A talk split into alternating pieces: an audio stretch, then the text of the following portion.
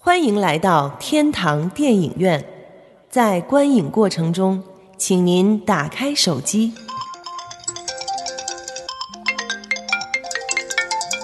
随便照相，放心吃喝，积极讨论。哎呦，这好人还是坏人？哟，不敢看。爆米花不吃，你买它干嘛呀？你能不能小声点？开始了，开始了。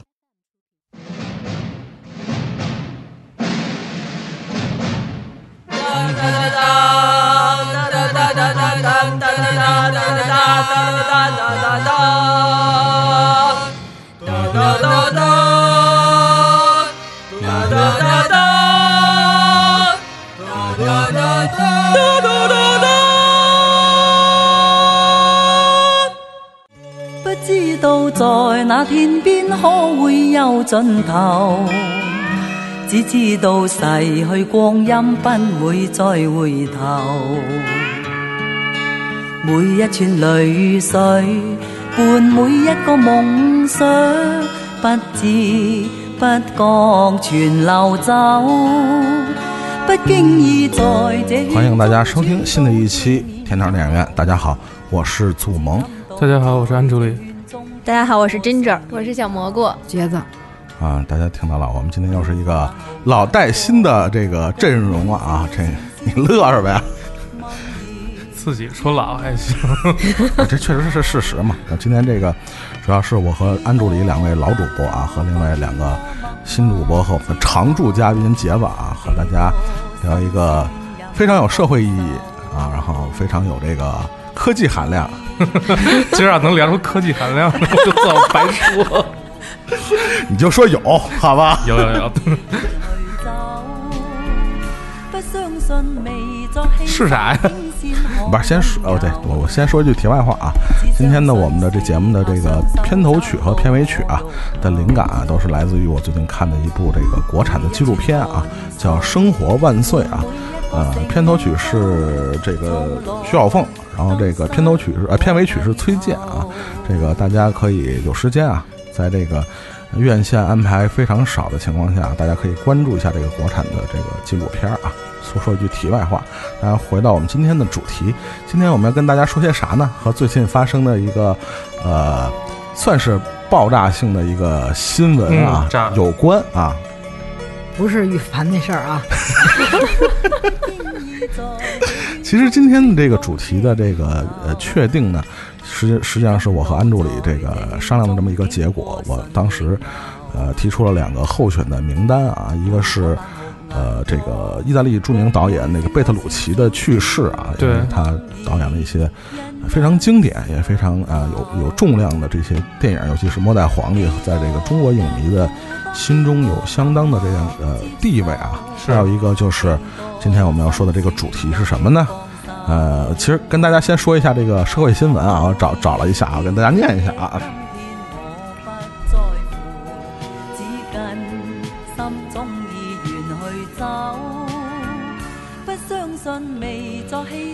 呃，这个二零一八年的这个十一月二十六日啊，有一个这哥们儿叫贺建奎，是吧？嗯，也是最近在这个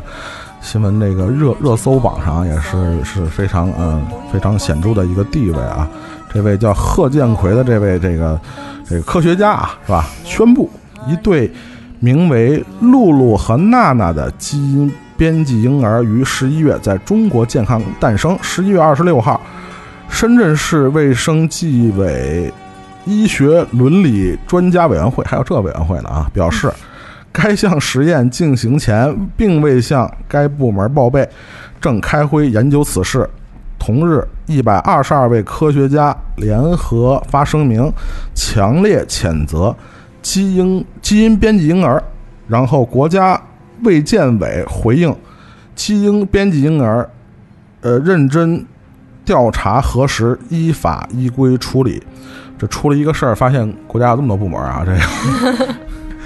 然后这个关于这个呃基因修改啊，呃，这个贺建奎宣布，是他们这对双胞胎呢，主要这个基因修改的目的是为了能天然抵抗这个艾滋病，是出于这么一个研究的这么一个目的。但是关于这个新闻的这个事件的这个背后的一些真相呢，其实也并不在我们这期的讨论范围内。关于贺建奎和这个这项研究本身，他们的这个呃是是非非呢，呃，并不是我们今天这个。呃，专题要探讨的这个议题，而是说，关于这个新闻，让我们呃激发了一个长久以来，其实，在不管是文学啊，还是在科学界，还是说在电影界，都在呃一直以来其实都在探讨的一个问题，就是呃，其实这这个新闻本身并不是关于克隆人的啊，但是我们今天的主题为什么要探讨一下克隆人呢？我觉得呃，其实和这个。呃，基因编辑婴儿有一些相似之处的呃地方，就在于克隆人其实就是比较比较这个科学技术已经比较深入的进入到所谓呃呃这个人类生命诞生本身的这个这个环节里边了。啊，虽然这个基因编辑没有像克隆人那么的深入，但我觉得呃。这恐怕是就是克隆人技术要发展，或者说应用到日常生活里边的，可能要迈开的一个非常非常重要的一步啊！就像当年那个阿姆斯壮登月那个感觉是吧？文明一小步是吧？不是那个什么？你是你你是你是那个那个什么？外边厕所上的比较多是吧？对，所以我们从那个基因编辑婴儿这个。呃，新闻延伸呢，我们也想和大家探讨一下这个呃所谓的这个在道德伦理和法律法规之间一直在徘徊的这么一个话题，其实也是在大荧幕上，在电影里边也一直出现的像幽灵一样啊出现的这样一个主题，就是呃克隆技术啊，其实也呃今天我们所有所有这些。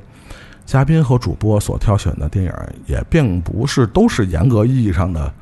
克隆技术的这个呃题材的电影，有一些可能也是跟基因编辑有关啊。因为我们并没有说，就像安主里说的，呃，一个非常科学的把它们分类或者分开去讨论。我们只不过想就科学技术对呃人类文明的呃人类这个这这种生命的产生的这种干涉，它所产生的在。我们刚才说了，在道德和法律之间产生的这些争议，呃，它究竟是嗯，会对人类的未来，会对人类的现在，会对人类本身，会对人类文明本身产生什么样的影响？呃，尤其是这些电影工作者和电影艺术本身对这件事儿的思考，是我们今天要展开去去去去去思考的这么一个话题啊。那今天。我们关于这个克隆人技术，呃，其实我发现今天这个咱们这片单一个特别有意思的地方啊，我在中间可能会说，其实也是无意中这么一个排的顺序啊，并没有特别刻意，对，确实没有特别刻意的去安排哪个电影在前，谁在后，或者谁先说。但是我突然发现这是一个呃，产生了一个非常奇怪的一个一个顺序啊，待会儿可能会跟大家说一下啊。那今天我们。呃，第一个和大家推荐分享电影的是安助理啊，安助理其实带了一个其实还是比较新的电影，乐什么呀？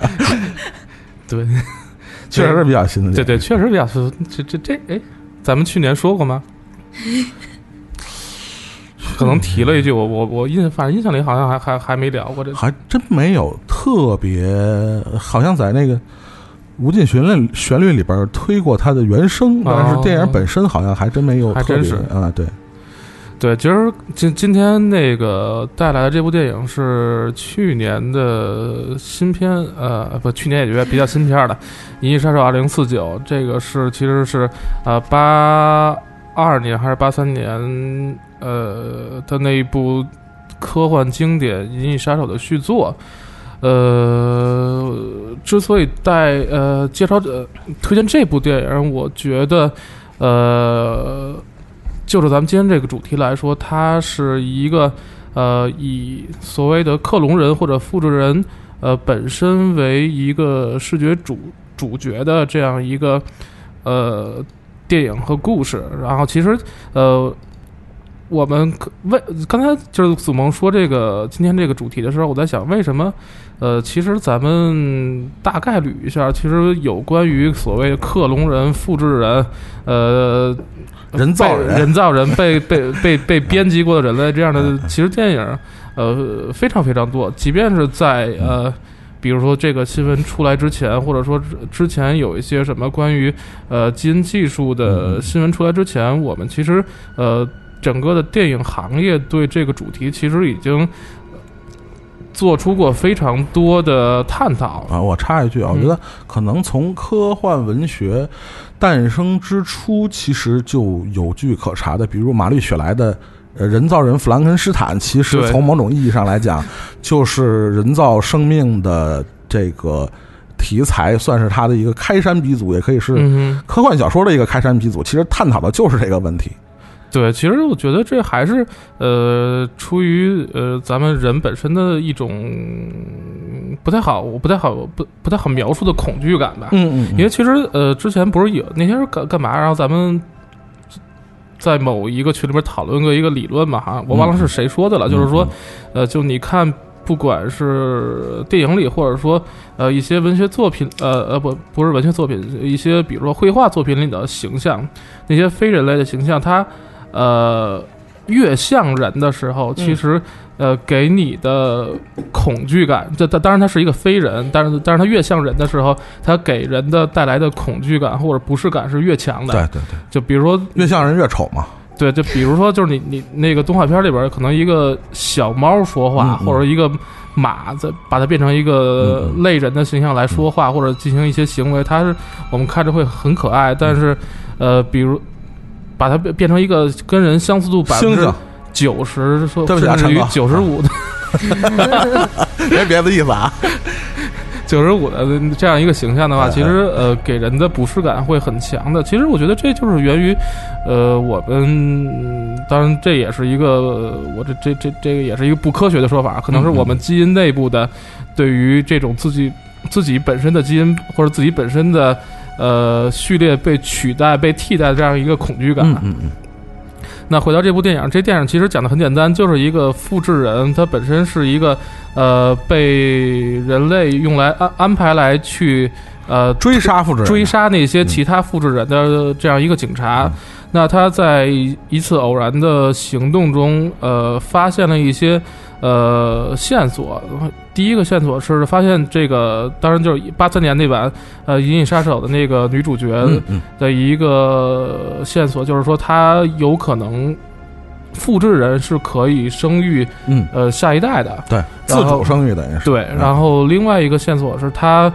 呃，发现自己有可能就是那个被呃生育出的复制人的下一代。是是是，对，这这其实相当于呃，在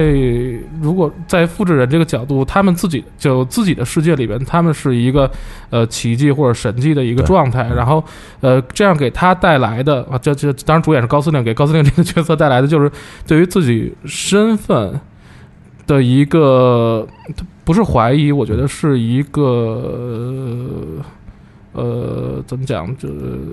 重新定义困惑。困惑啊，然后，并且这他这个困惑和呃这个现实本身，也就是说，他们呃在当时那个所谓的社会里边的角色和他们自己本身的一个生命状态这样的冲突，嗯呃引发的一系列的故事。那他发现这个线索以后，他在追查的过程中，呃反而被这个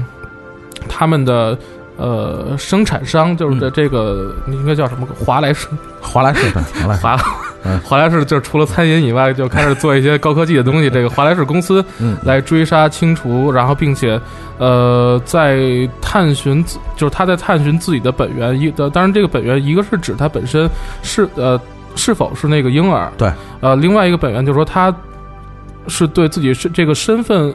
呃，整个复制人这个身份的本源，就是说，呃，复制人，当然他们所有的，呃，对社会的认知，或者对对一些身份的认知，其实跟我们呃人类的文明是没有区别的，因为因为其实我们只是把我们现有的文明来分呃复制到他们身上。对，其实这样的话，就是他们自己本身呃一直会存在这个困惑，因为他本身不是人。对，然后并且，但是他他所有的从呃，当然他没有小时候就，但是他的所有的呃行为规范，然后他所获得的教育，包括他所说的语言，都跟人类没有任何差别。对，那另外一个本源，我觉得就是他可能对自己这个复制人本身这个本源是不是是人类这个东西进行了探索。嗯，那、呃最后其实也就是高司令，呃，就是劫狱救出了那个上一部的嗯老主角哈里森福特哈里森福特，然后并且呃我觉得这最后是留了一个。呃，不叫悬念吧，我觉得最后是导演没有给大家一个很明确清晰的答案，就就是开放式的结尾。对，就是说他，你你到影影片最后的时候，可以看到这个高司令饰演的这个复制人，他没有说说明说一个明确主题，说好，那我就是这个。呃，我们整个复制人和人类没有区别，或者说嗯我们整个复制人，嗯呃，一定要区别于人类，呃，形成一个取，甚至于取代他们。他只是，我觉得这，他继承了呃整个这个电影的一个美感嘛，就是在影片最后，他坐在雪地里边，嗯然后以一个很释怀的状态迎接自己自己这个生命的结束嘛。嗯，其实他，我觉得在那一刻，他对自己生命本身的，呃，说一个很俗的词儿，意义也好，其实已经是不一定是想明白，但是是是一定是有一种释然在里边。嗯嗯对，就而且在这个电影里边，这个他们所有的复制人是是我们所谓的克隆人，但是你会发现，其实在一个呃虚拟的未来世界里边，呃，不管是人类还是复制人，他们需要，他们创造了大量的呃非人类，也就是说非所谓的非碳基，嗯，这样的呃机器也好，或者说生物也好，但是所有的这些东西，呃，都是以呃人类的性格来出现。比如说这个高司令他他自己有一个，Joy，有一个 joy，这这应该叫这这不能叫充气娃娃，这应该就叫应该叫什么？就一个陪伴类玩偶啊，陪伴类的虚拟玩偶。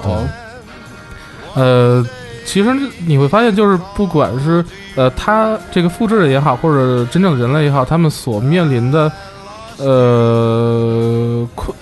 困惑或者说困境，其实是跟我们呃正常的人类或者目前人类都是一样的，也就是所谓的空虚、寂寞、冷嘛。嗯，对，对，其实他不不，就你会发现，其实他面之所以会会需要一个 joy 来陪伴，或者说他之所以会会会进行呃这个那个的，其实还是因为呃人本身他的一种、在感情上面，或者他本身呃灵魂上面的一一些呃一直以来面临的问题吧。同样的生命体，其实呃就是不同的生命体，其实他们也是同样的有有有自己的这种欲求或者是欲望啊。就像刚才安助理说的，不管是碳基还是硅基还是什么基，对，是吧？而且你会发现，就是呃，它整个电影其实，呃，所谓的电影里边，这其实这两部电影里边所谓的人类本身的人类社会，他们之所以一直要呃去追杀这个复制人的原因，就在于害怕他们失去控制，嗯，取而代之，就害怕被取而代之。呃，但是其实你其实你你想想到这点的话，其实你会发现，呃，这个这两部电影里边，甚至说我们说一些可能，比如说目前这个呃这关于这个新闻的，其实。嗯呃，我们知就是所谓的害怕被取而代之，或者说这个事情复制人本身或者复制技术本身、克隆技术本身，呃，给我们现在的所所谓的什么伦理也伦理也好，或者所谓的社会也好，带来的问题，都是因为我们现在这个社会本来已经存在的问题，嗯，它不是不是技术带来的，其实是本来已经存在的问题，只不过呃被一个新的可能性来激发而已。嗯嗯其实你会发现，就是他这边呃电影里边所所谓人类他本身要去追杀复制人出这这个根源这个恐惧，其实是它本身已经存在的。就是说，它原电影里边这个未来的虚拟社会，其实它本来已经是面临着一个呃将要进行不下去的对呃一个状况。资源匮乏，对，就是你会发现，就是它有一些小的线索嘛，就是人类就是在二零四九那个电影里面，人类已经在外外星去尽量的去开发殖民地。对对对，然后包括你会看到，其实这个它也是继承呃《银翼杀手》第一部的那样一个呃设定和故事背景。呃美术主美术的背景，就是你会看到呃地球本身或者呃这个社会本身已经是一个资源匮乏，呃有点慌了，自然资源匮乏，嗯。包括是本身的社会架构的一个将近崩塌的一个状态。崩溃的边缘啊。对，然后老板的这个呃设定应该是，呃，当时克隆人技术应该是已经嗯、非常的完美了啊，可以从某种程度上来说，就是被那个就是莱托少爷演的那个瞎子开的那个公司啊，对，本来那本来是呃据据称啊，第二部二零四呃二零二二零四九是吧？二零四九当时呃雷德利·斯科特本来是哎还是还是丹尼斯·维维伦纽瓦想找戴维·鲍伊去演那个，对，想找那个、结果没赶上，没赶上，结果就是非常可惜啊。但是后来就找了这个莱托少爷去演这个角色啊。然后嗯这一部的克隆人技术，包括这个呃电影里的克隆人在整个人类社会里边的这种价值体系，其实它的设定已经是非常的，就这段技术应该是存在了很长时间了，应该是从一定程度上。对，因为第一第一座的时间设定好像就是二零一几年或二零二零年左右前后那样的、那样，就哈里森福特主演那那部的设定。对对对，对，然后他这就第二部里面设定到二零四九，哎，但是刚才有一个问题，就是他其实这这两代里面的公司不是同一个公司。对，不是一个公司，对一个公司，可能是改股了，是吧？对改股股份制了，后面是啊。嗯，我为什么说今天在呃一开始我说我们今天这几部电影的排列的顺序非常有意思？我在嗯准备这几部电影的资料的时候，突然发现，从某种程度上来讲呢，咱们这几部电影的排列，呃，可以算是一部克隆人崛起的倒叙的历史。就是大家这个待会儿可以一步一步去这个观察一下啊。呃，这个安助理推荐的第一部这个《银翼杀手》，可以说是已经，就是刚才也说了，不管是人类社会还是克隆人这个这个群体本身啊，成了是吧？对，就已经是非常激烈的社会矛盾了，就已经是是起义，揭竿而起的状态了啊！就是有有一伙那个克隆人团体啊，基本就是已经嗯，包括这个《银翼杀手》的一些周边，或者是它一些外传的动画呀嗯什么的，这种的，就是已经在描写这个《银翼杀手》。呃，《银翼杀手》是追捕克隆人的这么一个团体嘛，是吧？嗯哈里森福特也好，还是高司令那个角色也好，那克隆人本身呢，在呃这样一个未来的人类社会，他们已经呃无法认同人类给他的定位了，他们已经要，寻找咱们就说是独立也好，还是就是从人类社会里呃分离出来也好，这已经是一个呃双方这两个。你可以说是两个物种之间的这种矛盾，几乎已经到达了这个爆发的这样一个一个状态了啊！嗯啊，呃，刚才是安助理介绍的这个二零四九《银翼杀手》啊，这个版本也是，呃，获得了非常多的一个好评啊。不管是刚才，尤其是安助理提到的，就是美学的这种设定，尤其和老版的这个延续上啊，对，可以说是有一种，就是说赛博朋克也好，还是怎么的也好，这种这种美学的味道啊，还是非常的，呃，被现在的这这影迷也好，还是老版影迷，还都是非常认同的。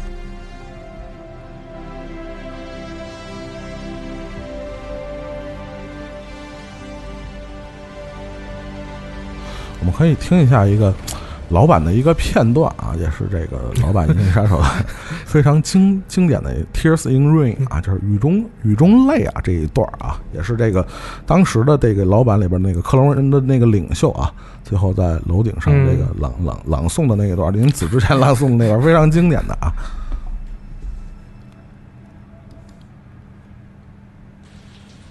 I've seen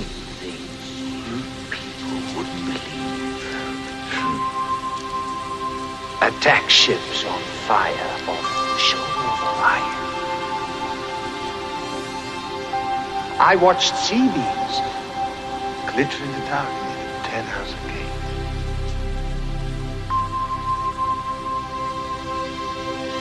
All those moments will be lost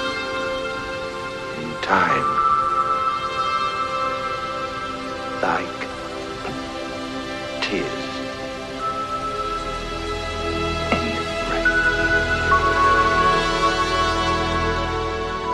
就是如果大家对老板还有印象的话，就最后其实是克隆人那个领袖放过了哈里森福特的那个那个那个角色啊，就本来可以可以干掉他的啊，但是最终。呃，但是这段解读，呃，不同的呃观者有不同的这种解读的方式啊。这为什么会放过这个人类啊？呃，就是可见，这即使是克隆人，他本身也是，呃，闪烁着，你与其说是人性的光芒，还不如说是悲悯的光芒啊。其实他最后对，放过他，其实还是出于一种悲悯之心啊。从某种程度上来讲，呃，在那一刻，这些非人的生命却是比人类更有人性啊。这我觉得也是这部电影或者是这个这个主题，呃，在今时今日还非常有价值和讨论意义的一个所在的一个闪光点啊。刚才我们说了这个。呃，我们今天推荐的第一部关于克隆人的电影是关于克隆人起义和这个 是吧，推翻人类暴政的这么一个主题。那我们往往回倒啊，那在呃这个克隆人最终觉醒啊，要跟人类社会和人类文明和人类组织去对抗的这一刻之前，那呃克隆人为了让自己的生命作为一个独立的生命体有存在的价值，那他能做出的比比崛起、比暴力对抗要再呃弱一步的觉醒，可能就是逃离，是吧？那我们下一步可能也是和这个呃克隆人开始最终决定逃离他最终的宿命有关的啊，也是金吉尔为我们带来的，也是一个非常著名的一部呃科幻电影啊，一个独角戏啊，是吧？对，那个我今天想要介绍的这个电影呢，叫《月球》。其实，就是说到这个主题的时候，我想我一下想了两个电影，一个是《月球》，一个是那个杰子推荐的那个电影。然后想了半天，跟人撞上了。对，要要推荐哪个更合适？后来呢，因为那部电影更丧一点儿，更丧一点。更丧一点儿，就这个已经有一点丧了。嗯嗯，然后那那部更丧一点儿，我觉得就是就还是就如果我要再看一遍的话，我可能更愿意选择再看一遍这部。嗯嗯然后这个电影呢是导演是邓肯·琼斯。然后其实我想说一下，就是今天包括所有的那个克隆人的主题，肯定它都反映了导演包括编剧对这个问题的思考啊，或者是他这个导演是。大卫·鲍伊的儿子，嗯，然后呢，其实就大家可能稍微有一点了解，都知道大卫·鲍伊有一个特别经典的一个外星人的形象，所以其实我不知道他 就是这，哎，这个电影是不是他的处女作？好像是他的处女作，对，所以我就不知道他这个电影的灵感是不是来自于他的父亲。肯定是有影响，因为这个，呃，刚才这个金姐儿说到的那个鲍比，也算是他人生的一个非常第一个著名的公众形象，就是 Ziggy Stardust，就是他那个头头上有闪电的那个外星人形象啊。嗯，对整个欧美的流行文化影响都是非常深刻的。当然，我觉得肯定对他们家孩子肯定也是有影响。对对对，尤其是就是他跟他父亲关系也很好嘛，就是等于说是他。还有另外一个深刻影响就是《哈利波特》是吧？啊，因为《哈利波特》脑袋上有一个闪电。对，嗯、我简单说一下这个这个电影的。简单说一下它的剧情吧，就是说，在未来的世界，就是随着那个科技的发展，地球已经污染很严重了。都是这路数，气对，都是就是一一说刚开始，大家基本上都对干不下去了啊。所以就开始祸害那个别的星球。然后是是。这部电影主要祸害的是月球，然后就是人类要在月球上开发一种能源叫氦三，嗯，然后呢，这个我再再多说一句，那个他这个这电影拍完了之后呢，就是导演曾经把这部电影给那个 NASA 的科学家看过，嗯嗯然后嗯就是科学家就问导演一个问题，说，呃，因为这这个电影的整。就是整体的那个颜色啊和色调就特别灰暗，嗯跟那个马特·达蒙那个《火星救援》的那个色调完全不一样。是马特·达蒙那种土豆的那个完 完全是那个就橙红色的那种，哎哎但是这个电影全部都是灰色呀、深深蓝色。对对，然后就是科学家问他说：“你为什么会选择要在这个月球的阴暗面开采这个氦三？因为在这个月球的明亮那一面，氦三的那个储蓄量是更更更高的、更大的。嗯然后这个导演就是说，他们选择在这个阴暗面，是因为不想要破坏那个明亮那面动物的生存环境。嗯，所以其实就他这个答案也能体现出导演的。叫不叫大爱我不知道，但是他就能体现出他这个人和包括编剧他们的想法，所以这个电影还是很严谨的这个设想。呃对嗯对，而且是很挺环保的，对，挺环保，然后不破坏人家的那种，主要是还得多祸害几年，你知道吗？就是非常不美国，是是是，非常不美国的一个设定。然后呢，就是呃，开采在月球上开采这个氦三。然后他这个电影的男主角叫 Sam，Sam、嗯。是这个开采的这个公司的在月球这个基地上唯一的一个员工。嗯嗯，然后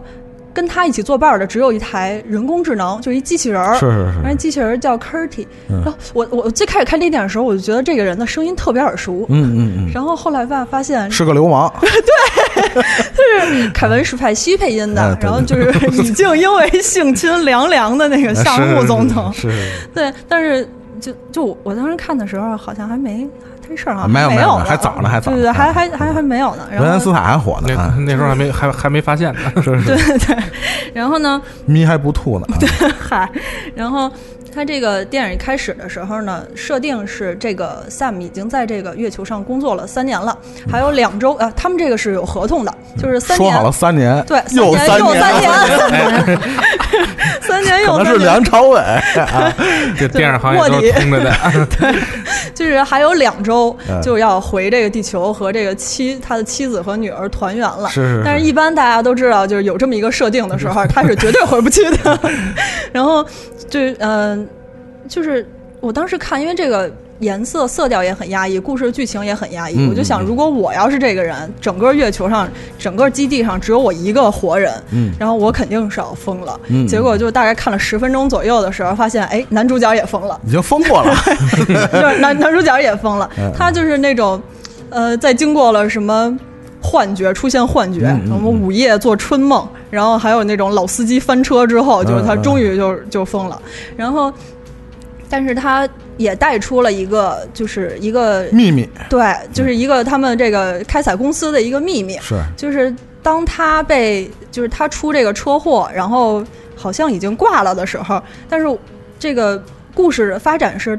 好像是他被他被这个人工智能救下来，然后又被又就是又苏醒了，就是他以为是被人工智能救回来了。对啊，但是再往后发现不对，嗯这个所以就出现了两个 Sam，嗯，然后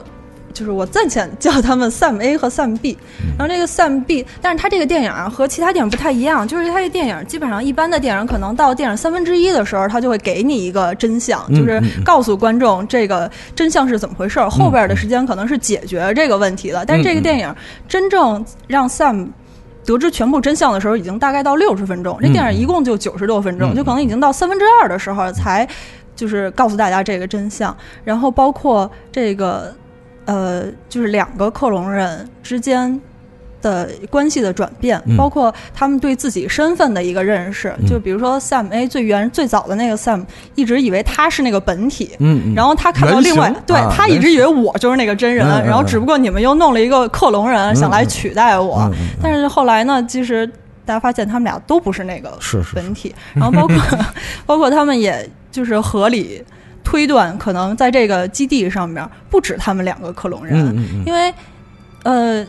他的推断就是那个第二个 Sam B 的推断，是因为说。为什么你出事儿了之后，我这么快就被派到月球上来了？嗯嗯嗯我然后还有就是 Sam A 是一个 Sam A 和 Sam B 有一个不同点，就是 Sam A 给观众的感觉更像是一个食草系男子，就是他的爱好都是什么养花儿啊，然后削木头做那个木雕。但是 Sam B 的就一出场，基本上就是什么跳绳然后打拳，嗯 就是有一种肌肉男的那个，是是就他们有一种不同的那个感觉。但其实这也是一个伏笔，就是它是一个退化的，三年的是一个退化的一个就是三年保质期，对它那嗯个嗯。就是使用期限快要到了，对。所以就慢越来越弱，越来越弱，过期了，这对这 Sam 要要挂了。然后就是，所以，所以他就是他们推推断的时候是觉得，一个是为什么我会第二个 Sam 会这么快就被派送到月球上来，还有一个就是 Sam 威做的那个。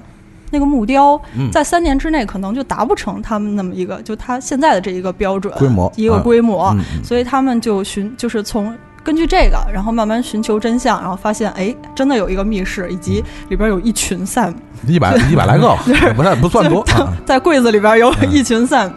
然后嗯、我想说什么来着？呃，而且好像里边还有一个细节，就他们发现其实，呃，他们和基地也好，还是跟家人的那个没法实时通讯，是啊。被屏蔽了。对，就是哎最开始的时候。他们是呃，Sam 只觉得是因为太阳黑子影响，所以所以这个月球和地球没有办法实行这个实时通讯。他和这个没法直播啊。对，联系都是妻子录播的 录播 录一 录录一录一个那个小视频，是是是。然后给发过来，嗯他在这边看。但是其实这也是一个就是公司的阴谋嘛，对对对就不让你们就是实时通讯。其实，在地球上已经过了好几年了。是是是。他的那个妻子已经都挂了挂了，对。然后他的女儿都已经不是小的时候刚生出来那个可爱的样嗯。子，然后所以就是所有的 Sam 在被激活的时候，都是刚到月球来的时候的那个记忆，但是所以这两个 Sam 其实他们也有不同，就是第一个 Sam 已经在地球上呃已经在月球上生活了三年了对，所以他的记忆是有女儿的，对但是但这其实我觉得也挺好笑，就可呃相当于初始的这个 Sam 是。喜在月球喜当爹，嗯，就是他在地球上的时候是没有，就是他妻子是没有生的生那个自己的女儿的，嗯嗯嗯是在月球上的时候才生了这个女儿。然后，所以 Sam 这个 Sam B 是没有女儿的记忆，他只有妻子的记忆。然后，所以他对于回这个地球的想法就没有像 Sam A 那那么强强烈嗯对，嗯嗯，所以后边我就不剧透了吧。我觉得就是让大家自己也在差不多了。对我也是，我在这，就是最后他们商量，嗯、要怎么回地球啊？这事儿到底是谁回去了，以及谁没回去？我觉得大家自己看可能可能更合适、更好一点。嗯，嗯然后我想说的是，就是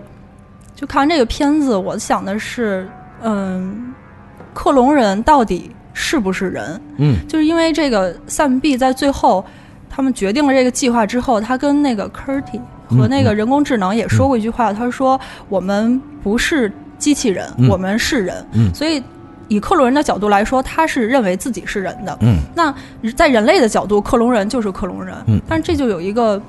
有一个矛盾，就是他克隆人到底是不是人？嗯那克隆人他有。他有自己的感情，他有真情，他对妻子有真情实感，嗯然后他有牺牲精神，对就是两个 Sam 商量到底谁要回去，他有嗯牺牲精神，那他怎么就不是人呢？嗯 所以其实我也想，也想就是听大家的意见，就是嗯是不是每个人都以我的角度来说，我觉得克隆人在如果在有这些感情的基础之上，他就是人。嗯那如果你不想让他们就就或者你就做成那种就是智人工智能，它没有感情，就是它所有的都是由那个机械控控制的，比如说像那个什么那个呃。怎么？哎，不行，我要剧透后边 这个，这这个先不说了。啊就是就是，我不知道是不是所有人都是这个看法，以及呃，如果用克隆人做一个替代的这个工作，就是人类并不想要做的这种工作的时候，嗯嗯嗯它这是这是不是一个公平的？嗯嗯那以及克隆这种技术会不会变成一个有钱人的一个一个嗯福利？嗯，就是他们可以用这些技术来达到他们更富有，或者是剥削嘛，可以说是对。这对这种技术或者对呃这些你可以叫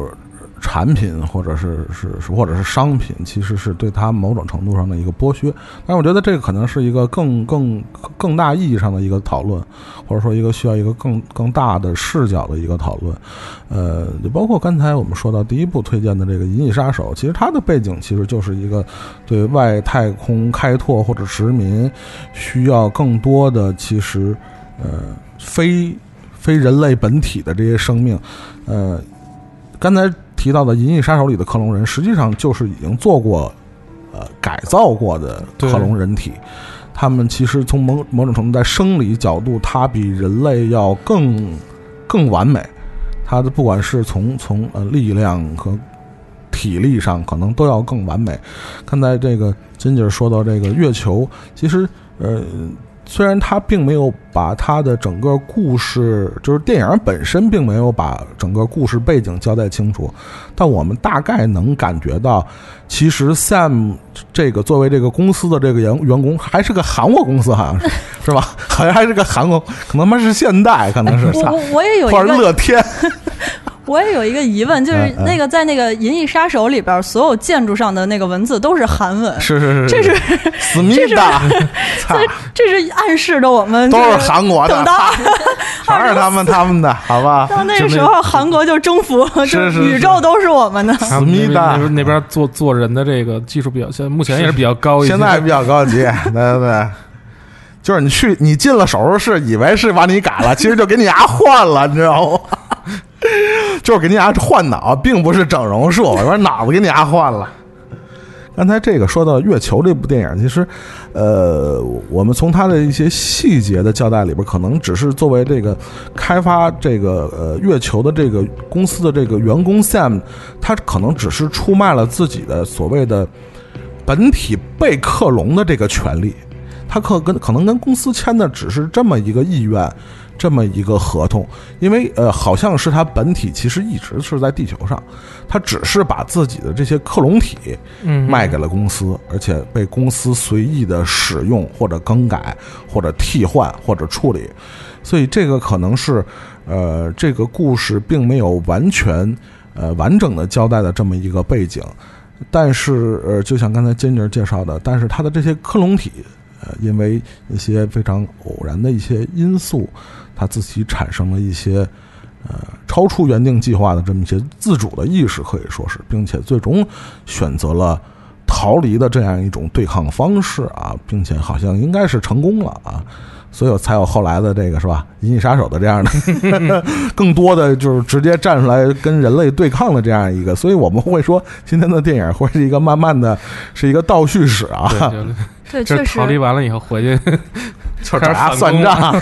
就是就是以人类来说，可能也是《银翼杀手》是月球的一个。就是进阶，因为在月球的时候，那些克隆人还是被允许有这些感情，人类就是相似的感情。对对对，但是好像《银翼杀手》的那个设定，就是最新一代的那个设定，它的设定就是以人类利益为上，然后不允许他们有那些人类的感可以情。还可以随时销毁嘛，就是它的技术好像是更更完善一点了嘛，嗯就是人类在对这个技术也有一个更新的一个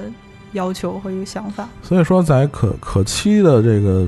不久的将来啊，嗯，虽然今天这个经营编辑婴儿的这个事儿，呃，就我们能看到的媒体的这种舆论的这种论调啊，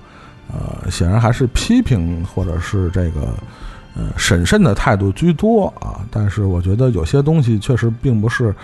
呃，简简单单的去去去批判或者去否定它，这种东西你就会阻挡它的发展。就有些东西可能真的，这种大趋势可能真的很难很难去被阻挡。如果说真的有一天这个克隆技术真的被那么广广泛的运用，甚至比如说像《月球》这部电影，只是被运用到这种商业开商业开发，或者是这种能源开发，或者到《银翼杀手》那个程度，基本已经到了生活的这个方方面面都会运用到克隆技术。那可能会从呃到那个时候，可能会从不光是呃道德伦理的角度了，可能更多的更多的从这个法律法规的这种角度，会对它进行更多的约束啊。但是，呃，如果真的到了那一天的话啊，呃，恐怕那也是人类不得不面对的一个问题。就像刚才金姐提的那个问题，你你到底会不会把它定义成人？是吧？这个确实是一个可能会早晚都要面对的问题，我觉得。对，当然就就接着刚才那个话题说，就是说，呃，之所以可能比如说电影里边出现克隆人，就其实用他们来进行一些，呃，目前人本身不愿意去、不愿意或者不能去进行的工作嘛。嗯但其实你返回来想，呃。人就可能，比如几千有有文明以来几千年，嗯比如四五四千年、五千年，全球就是这这几大文明或者全球范围内广泛的不使用奴隶，嗯，其实只是最近一百多年这一短短的一百多年的事情。是对对，确实对是。那奴隶制存在了非常长的时间。，对，所以就是只有这一百多年是存在这样一个所谓的奴隶短缺的状态。对，所以我们呃也可以跟这个就是可能比较年轻的这个听众朋友们说一下，其实奴隶制本身奴隶就不被当做人去看待，对，就不是 不是严格意义上，不管是嗯在在社会文明里边，还是在法律道德或者说法律规范里边，他们都被作为物品存在，而而不是作为人存在。所以你从这个角度上来讲，其实它和克隆人的意义其实是一样的，对。那这么说的话，会不会是一种就像文明倒退似的？呃，我不能是用简单的倒退来来来来来来来去描述这个事儿。我觉得，就像文明，你也不能简单的用前进这个 词儿去去描述。对，呃，科学技术一定是在往前走，但是人类文明本身，你说是前进或者倒退，恐怕都没有那么准确。这个事儿这么说，嗯。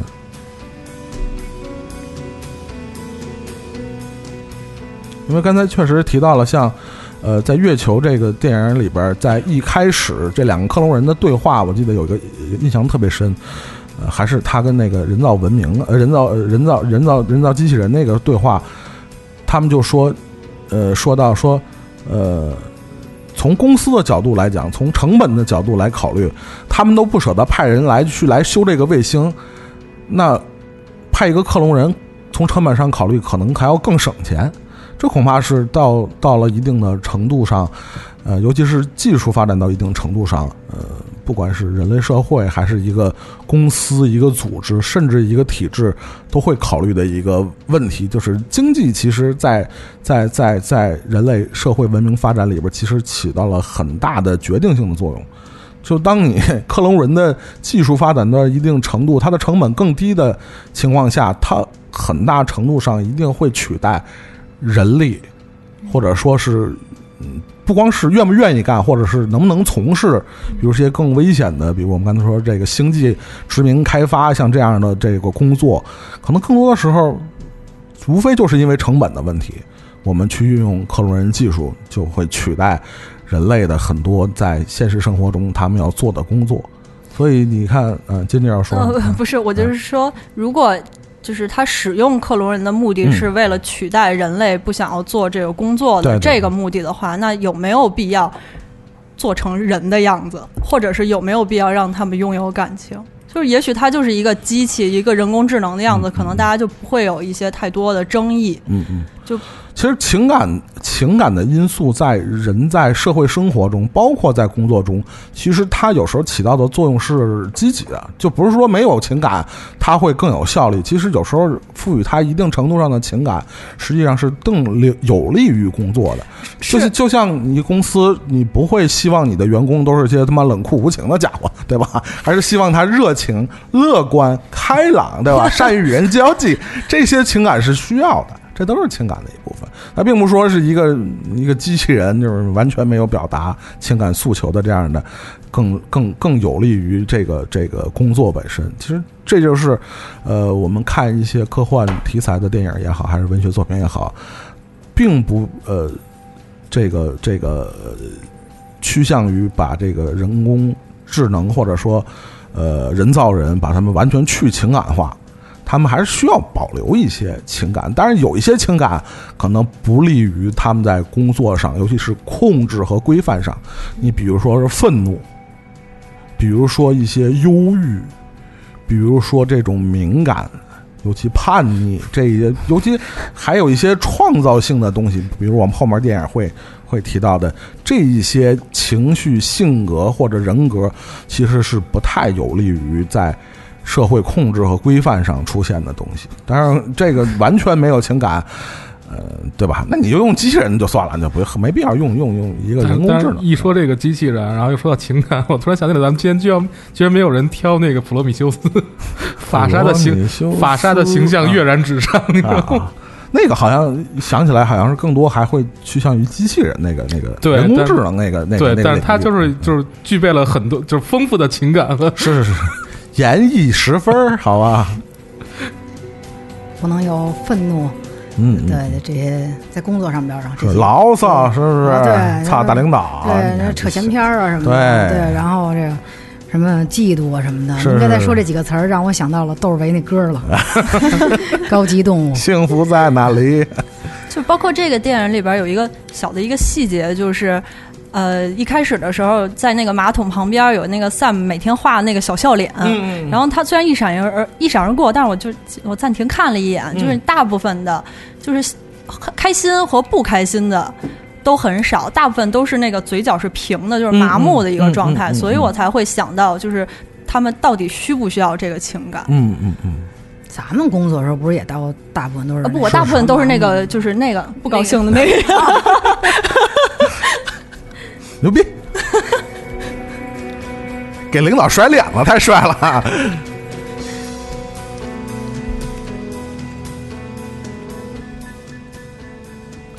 刚才我们说了啊，这个今天我们介绍了几部关于克隆人的这个题材的电影，其实是一部克隆人崛起、克隆人崛起的倒叙史啊。对，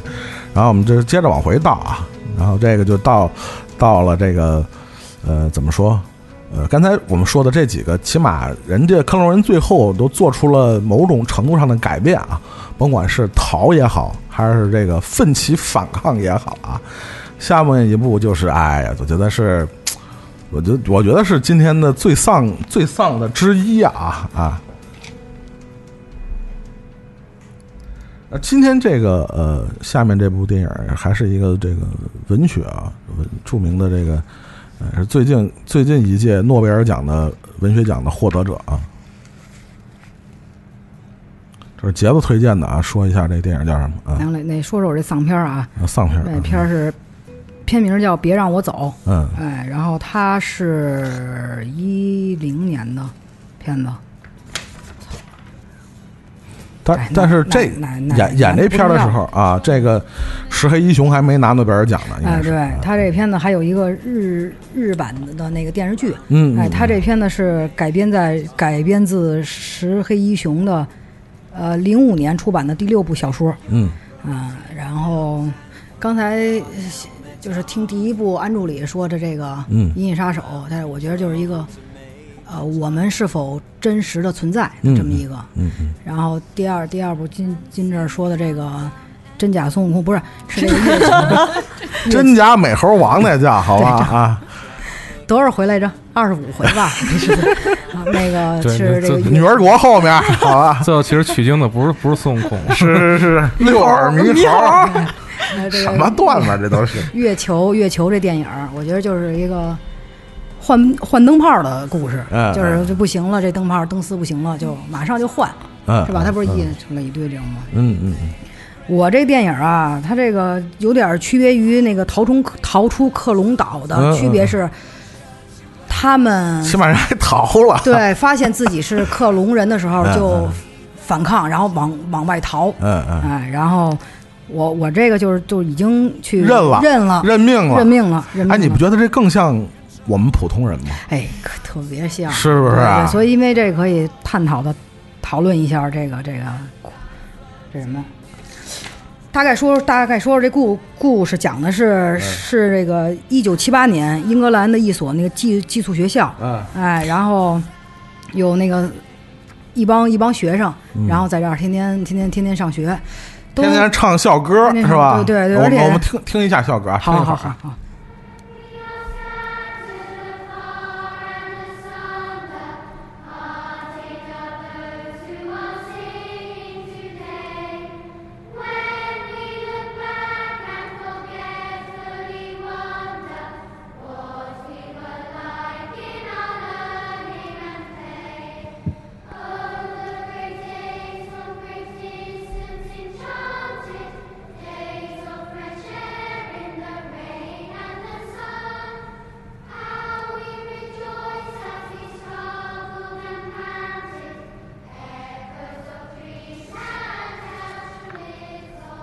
刚才听到的是儿童版的《隐形的翅膀》啊。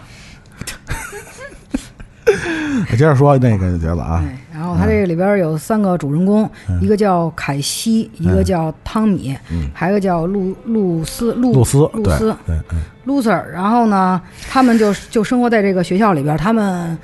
都到了初中了。有一天才才听班主任说，嗯他们其实是克隆人，嗯，全部都是克隆人。他们的存在唯一的目的就是长大了以后为人类捐献器官，嗯嗯嗯，这是他们活着的唯一的目的。然后，结果这老师给开了，对。嗯，说这个这老师其实还是就是挺心疼这帮孩子的，哎。就演《水星物语》那姐姐啊，对对对老师剧透了，剧透了，对，对剧透了就不行了，就校长给他开了，对对，校长肯定给他开了，给他和谐了。然后他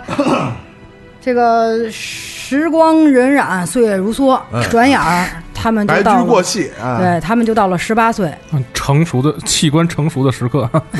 对，蜜桃成熟时，不聊这个，聊你这个。学学校里都姓李，然后他们就从学校统一的送出来了，送到了农舍，是。先生活一段时间。劳动改造，对，然后知识青年下乡，对对对，啊。哎，一一路无书，他们就到了这个农舍了。然后这个时候呢，他们这什什么是电视，嗯。什么是餐厅，嗯。哎，什么是绫罗，什么是绸缎，嗯，这回他们全知道了，因为之前跟外界完全没有过接触，是是，他们也觉着挺好玩，挺新鲜的。后来呢，又这这期间呢，三个人还发生了一些感情的故事，三角恋，哎，感情纠葛。但是呢，这个爱情这块儿呢不是重点。这这个又过了几年呢，这个叫这个露露丝儿的这个露露丝的这个，嗯。他就经过了三次的捐献，器官捐献，然后就已经不不太行了，嗯嗯，哎，就就要挂了。嗯，这时候他们三个又多年没见的老朋友又又在一块儿见面了，同学会，对，嗯。然后那个到这个海边一块儿聊聊天什么的。嗯。当时海边边上有一个搁浅的船，船，对，哎，我可感觉这个挺好的，嗯。就好像预示着他们就是都要搁浅了。对，他们的命运啊，对对。就像搁浅的船一样，嗯。对，然后不出意外，他也没多久，这露丝就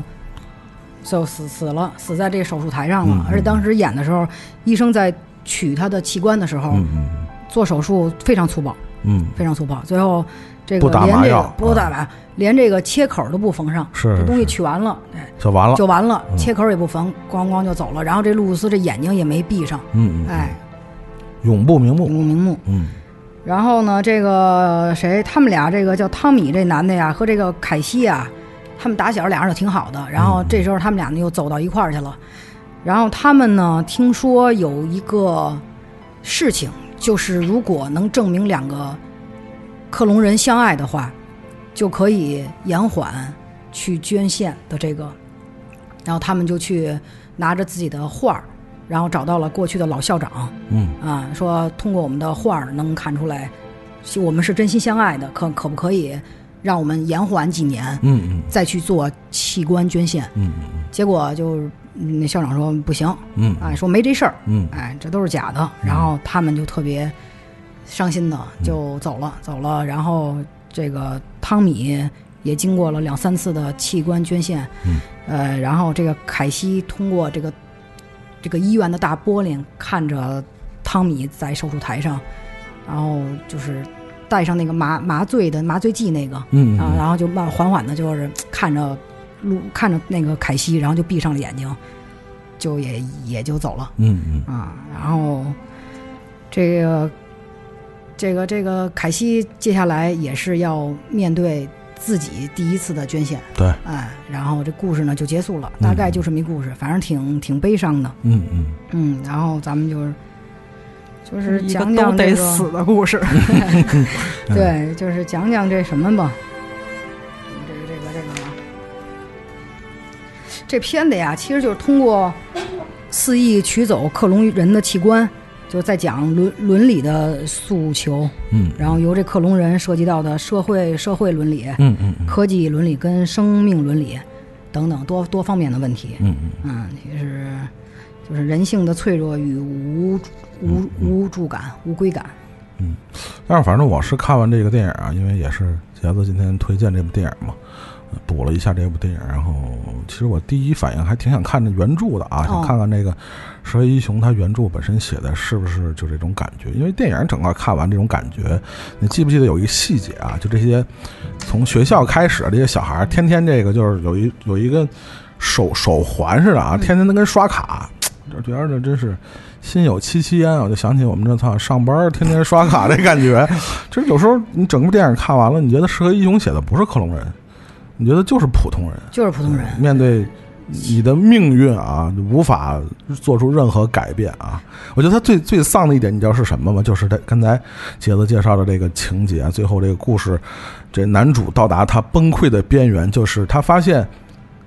其实真爱什么也改变不了。对，那么你的命运、你的人生根本就改变不了，你想多活两年也根本就不可能。我觉得这是这个电影特别丧和他这个情节故事本身特别丧的一个地方。对他知道这事儿以后，然后不是在那车里边儿，然后他他让那凯凯西呃先停一下车，嗯他就下车了，然后就就是就是咆咆哮，就是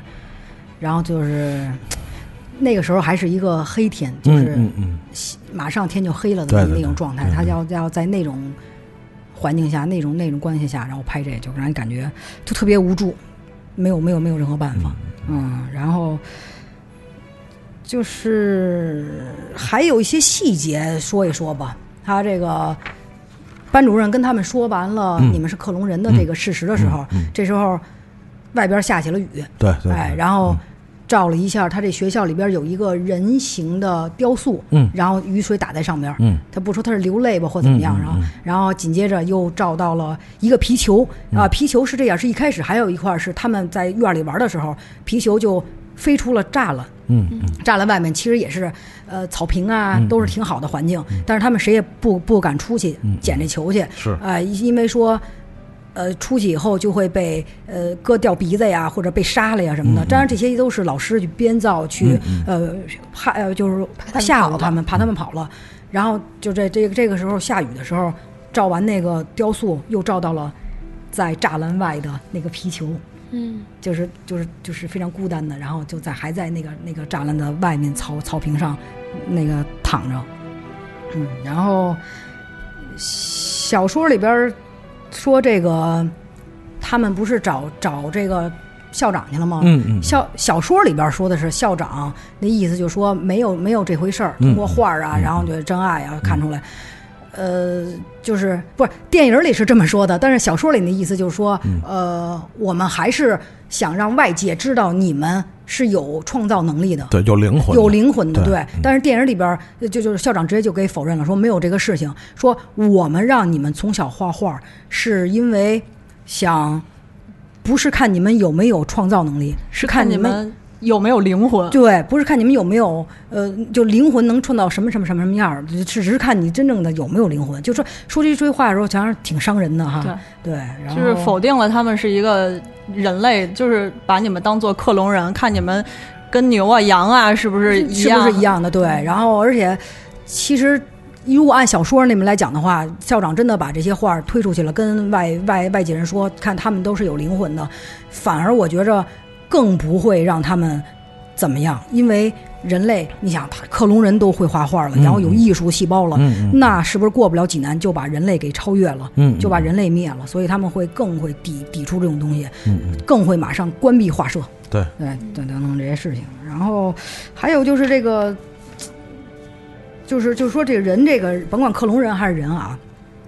打小我说你就是猪，你可能就觉着就是猪。不是真的，你你你想想，对、嗯对，就从小是你报你被告知你就是只猪，嗯，那你有没有勇气走出围围栏？不不一定，其实真的不一定。我以为你有没有勇气哼哼呢？你说你是猪，是蜘蛛，是就那那猪啊，不是那个蜘蛛啊，就那个蜘蛛精那个肚脐眼儿滋丝，那那那个啊也也有点难，那那个个对。这然后就你真的时间长了，就会觉着满是猪粪的地方才是你真正的归宿。嗯，但是如果你从小被告知是一个王子，你走到人群中，你都自己会感觉高高 高他们，为什么都不跪下？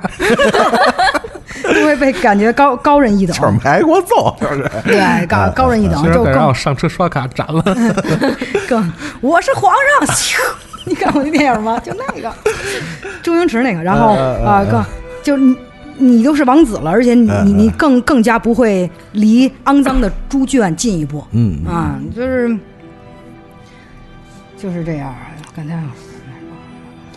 就是我说一个，我我看完这个电影的一个细节，尤其是他们成年以后，尤其三个人分开以后，呃呃，其中那个凯西是当了这个看护啊，看护，呃，另外两个人就是已经进入了这个捐捐赠器官的这个阶段啊。记得这个看护和这个医院的护士在聊天的时候，注意了他其中有一个用词啊，他们说到他们这些，呃，就我们说到的克隆人啊，这些器官捐赠者，呃，他们并不会说他死了，他用了一个词是 complete complication，圆满了。对，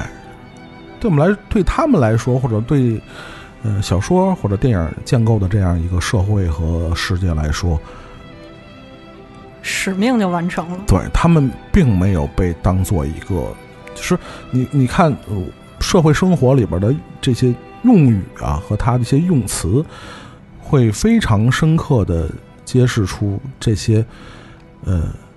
词后面的这些含义，就是他们被赋予的这种文化价值，就是他们没被当做人去看，他们只是在完成他们的一个一段社会的一个功能。对他，他们一点儿也没有想那个去去去抗争。我我认这命了，但是他们只是想延延续几年，我们两个好好的谈谈恋爱什么的，嗯嗯，那都对，就只为了多活几年。多对，那都没被允允允许。所以，然后这这凯西到最后的时候说的有有一句话也是让让让人挺难受的，嗯嗯就是说就是说到底我们的命跟他们的命有什么不同？嗯，大家一样，终归有一天都会被终结的，但是有什么不同？嗯其实这片子一开始的头三分之二都让你看起来没有什么意思，以为是个校园爱情啊，就就觉得这青春片儿 啊，然后也没有什么太多的高科技，我没敢这种克隆的呀，这种我特别特别多片子，然后对对高科技的我没敢选，因为高科技我怕我说不好，嗯嗯，这都这都磕磕巴说费劲。然后说就就就就，但是到了三分之一的，就不到最后三分之一的时候，才让你感觉到就是心里边震震撼呀。从从这个露露丝的那个死啊，然后到接下来他们两个人想要延延续生命，最后也没有成功啊，然后就这些才会让你感到哇特别震撼震撼。但这个电影，我觉得好像三角恋的处理太多了，嗯就是就是他们在那个，就电影大概可以分成三个部分，一个是学校，他们在学校的部分，嗯一个是他们在农舍的部分，然后最后是捐献和看护的那个部分。嗯就我最开始觉得他们从学校出来了之后就。就可能这个就是三角恋就可能就结束了，然后或者是弱化，大家就开始说这个捐献的这个部分。结果他们到农舍里边还在讲三角恋的这个、嗯这个事儿，所以我就觉得有一点儿就感情这个有点说多了感情，，因为而且最后有一个特别尴尬的，就是这个 Ruth，嗯，就是最后莫名其妙的，就可能是他可能想体现的是，因为通过捐献，然后就想明白了这个事儿，然后就成全了那个。凯西跟对，就是那个男一和女一，但是我觉得这样特别突兀，就是他通过什么来就是有这样的反思？他是不是快死了？就是主要肾被拉了，就是那方面就 不 care 了，哎，对，对，而且其你你你看他，他明显能看出来这个露露丝腿不太好，就是可能是他老用的他下下半身的东西。对对对，对，有可能但但是你看到他们找校长的时候，那个校长也是在坐着轮椅。就是如果他你要说想证明他老老有人推出来啊，他老了，你你完全可以说做一个那个呃那摇椅上边织着毛衣，证明他人老了，就演一下这个时时时感觉时间的变化。但是他不是，他就人推出来，然后呢坐轮椅。那你你想想，是不是这个露丝就是呃这个老校长的那个？原型，哦对，他就是一个人，克隆，对嗯克隆体，就一个人要一个人，一个人要一个人嘛。也有可能是就是克隆腿脚都不好，就是快不行的克隆人腿脚都不好，因为那个月球里边那个到快到三年的那个 Sam 最后走路也跟那个非常六加七似的，是是是，然后，然后还有一块儿是他们不是来他们家的时候嘛，照了一下，照了两两下，根本就用不着两个镜头去照这桌子麻将。这桌子是他们在、嗯在在打麻将，对，但是出来的是是三个人嗯嗯，啊。三个亿嘛。那如果他们正打着呢，他那时候都都玩儿玩儿玩儿着呢，嗯嗯，那你想想，那个第四个人是谁？没有出现的第四个人是谁？是不是就是汤汤米的那个原型，就是一个真的人？嗯嗯嗯，因为他们有可能会长得很像，嗯所以他不想不想出来去见他们，所以这些东西可细思极恐。知道吗还有就是，跟就再说刚才这个，就是说你要是从小当猪啊，还是说被被被认定王子这个，我觉得这还是很很很很是那么回事儿的。嗯，你我那时候听，就说国外的这一这这一个一真事儿，也不是一一谁，呃，说啊，平民那快饿死了，饿死了，那没有馒头吃，那他们为什么不吃蛋糕？就他他不是在讽刺你，他他他发自内心他觉得，那你们没有馒头吃，就不知肉糜嘛。对对，你们吃蛋糕啊，他不知道，嗯对，因为他从小就没有接接触过这种这种，所以。因为整个电影在呃介绍一开始的故事背景啊，刚才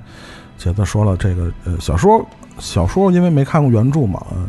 它的故事背景设定在五十年代、五十年代和六十年代的整个人类医学就有一个突飞猛进的一个发展啊，它显然将把把这个呃整个人类近现代史做了一个篡改啊。小说原作者对它的这个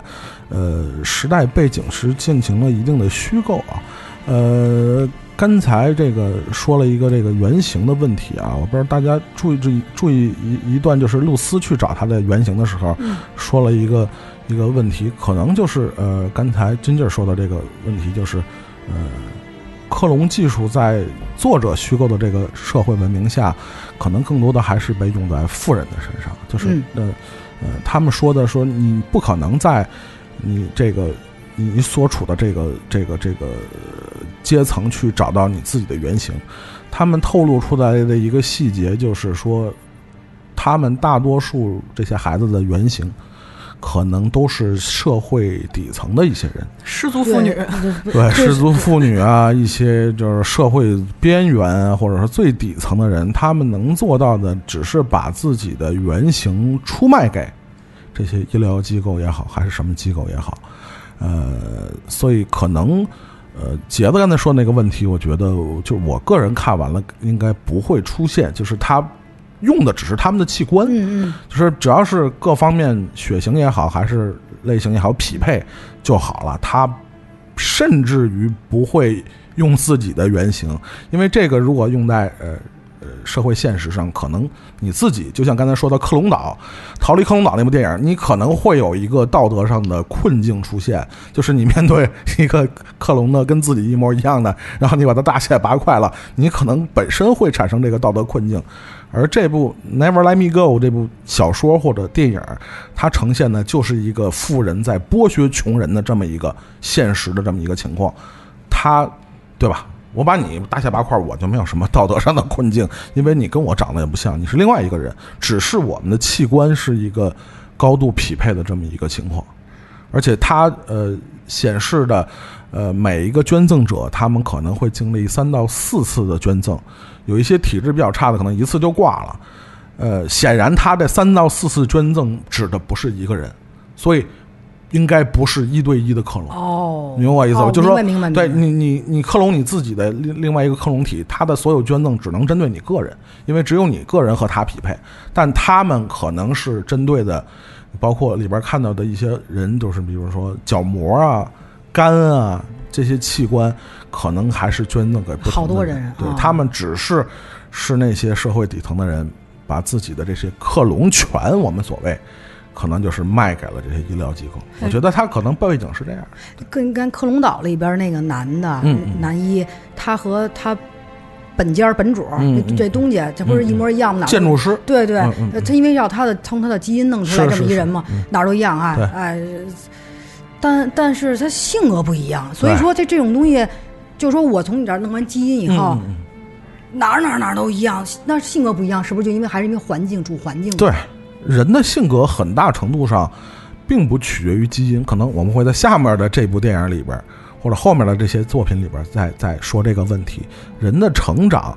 呃，他最终的性格和人格的形成，很大程度上还是和社会环境和后天的形成和影响有关。这个和基因的影响，其实我个人感觉应该是不大的。啊，这反正这个片子看的时候，他们不是因为完全不反抗吗？嗯我就想起来那个白岩松先生，在在耶鲁大学演讲的时候曾经说过，他还在耶鲁大学演过讲的啊，那是哎呦，可以啊。嗯，你说啊，就是他说那时的中国人没有梦想，领导人的梦想就是我哪时的？瞎说还行。没瞎说，他真这么说的，哪哪时的？他他说的，就那嗯就那就那时咱 哎，我这么跟您说吧，咱是老佛爷那那那啊，是是没有没有没有没有对对没有没有。接着说，接着说，接着说。对那个领领导人的梦想就是我们的梦想。哎，我们都是克隆人，为为了领导人而活着。正正义的声音，我操，这真是白岩松说的。啊！正义的声音总是渺小的，而而而且他还说咱们这咱顿前顿清的时候，咱们嗯顿顿能吃上肉才多少年？也就这四十年的事儿。你你你想嗯，想，对对对，差不多差不多吃差不多。对，还有就现在这个，就再说一题题题外话啊，就是说这人啊，不是克隆咱们这人，要从小就教育你好好学习，然后工作，然后结婚生子，然后用父母，我就就想啊，用这个父母的半辈子的这个积蓄。去付一首付，然后再用你的后半辈子积蓄去还这个房贷，房贷，嗯想想这这两辈人都为了一个房子活着，嗯嗯。所以说这个所以这个小说或者这部电影，有时候看完了，你感觉真的就是，更像我们这些普通的芸芸众生啊，讲的不光是所谓这些克隆人或者器官捐赠者的这些故事啊。我觉得这也是这个小说或者电影会和其他那么多克隆题材的作品不一样的地方。嗯其实我们看过的大多数的克隆题材，最后都比如说以反抗啊，或者以逃离啊，就像前面那些作品说的一样，以这个结局，这个这个比较多著称啊。但是像这种的认命的，确实是认命的呃不太多所以这个就特别的丧。对对，对特别丧。关于电影，我就想起了一小细节最最最后一个啊，就是说那玩玩具，他们是要是听话，然后学习好的话，都会给颁发小卡片儿，卡片儿就当代币当代币当钱使。然后呢，说今天这个玩玩具来了，你们可以拿你们平时攒的代币去去换这些玩具。嗯这帮孩子倍儿高兴，特高兴。嗯嗯嗯结果这个。送货车来的时候，他们就特别开心的问问这个送货员说：“今天有没有小马呀？有没有小羊啊？”那送货员就特别面无表情的，嗯嗯，有，就其实他从人的角度就不压根儿就没拿他们当孩子，对对对，对。当或者当人类，是是是。哎对，然后就不爱理你那劲儿啊，有。嗯，然后等到这玩具夸一打开了，一看，呃，没眼珠子的。断圾。断了手的，一看就是人类的小孩玩剩下的不要的，嗯。嗯嗯但是他们还是当宝宝贝一样，是是是。特别开心的对。玩着。对，反正有些人应运而生，有些人应劫而生，生生世世没有半点事情，真真是由你来做主的。说完了，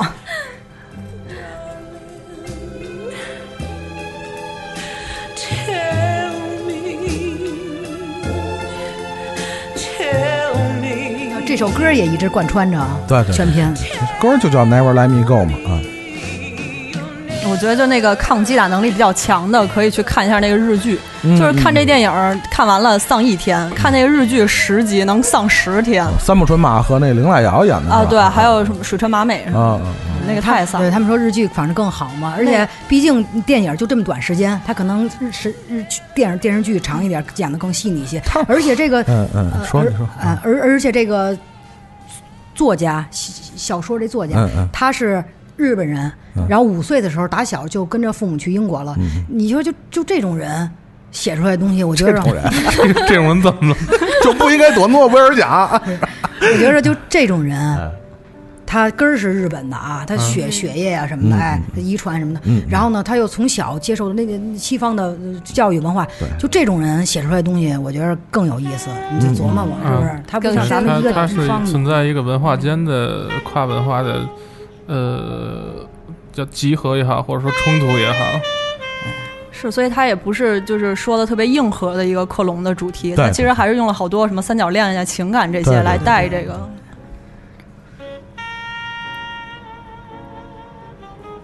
所以说，用陆超一句话就是真好。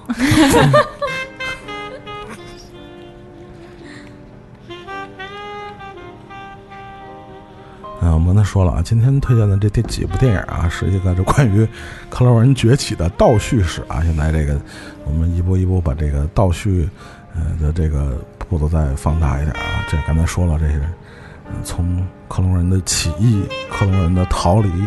克隆人的这个宿命啊。下面这个呃，到严格意义上来讲，倒不是克隆人，但是却是最贴近我们今天要说的这个呃，我们今时今刻中国发生的这个新闻的最贴近的一个主题啊，其实就是基因的这个呃编辑技术啊。今天这个小蘑菇推荐的这部电影，其实真是最贴题的，就是关于这个基因编辑技术啊。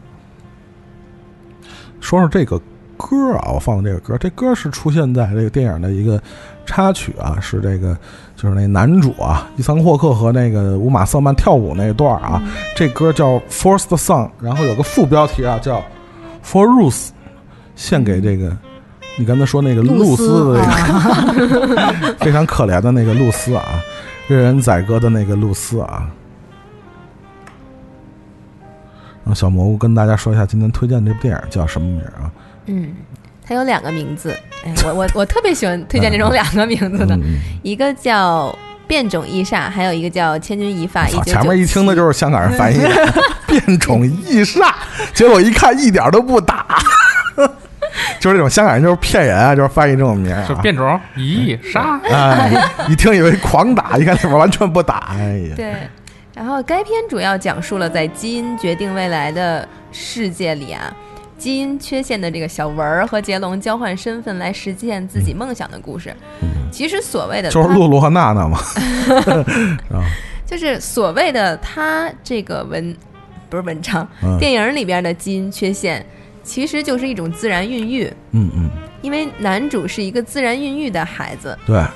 是激情啪出来的产物。是是是是，但他刚出来以后，就因为当时科技很发达嘛，可以测，对，可以测你近视多大，哎，对。近视，嗯，对，然后你有，呃比如说百分之九十九你就心脏病就死了那种，哦就是那种天生就知道自己什么时候死，因为什么死的那种。嗯他的弟弟就是通过基因优选培养出来的完美胚胎，嗯嗯嗯，因为有一个细节就是他爸他妈带着这个男主去医院说我们要给他配一个弟弟的时候，嗯。那个医生看了一下他孩子，就说那意思就是我们配出来的孩子嗯，比你们家孩子好多了。是是是是，瞧你们家孩子有点傻，嗯嗯跟个小乐色一样的那种感觉。嗯嗯嗯，事实证明他弟弟在这个整个发育的过程当中也是比他更好，比他更聪明，比他更高，嗯比他更帅。是，然后基因优选的培养，呃的这种普及，培养出来一大批从娘胎里就注定是优秀的人。嗯，那相反，我们这些自然孕育的孩子就被称为瑕疵人。嗯嗯男主角呢，就是特别想当一个宇航员，但是在那个呃社会条件之下，有瑕疵的人只配当这个航空公司、什么宇航公司这种大的这种公司的工友。保洁，对，嗯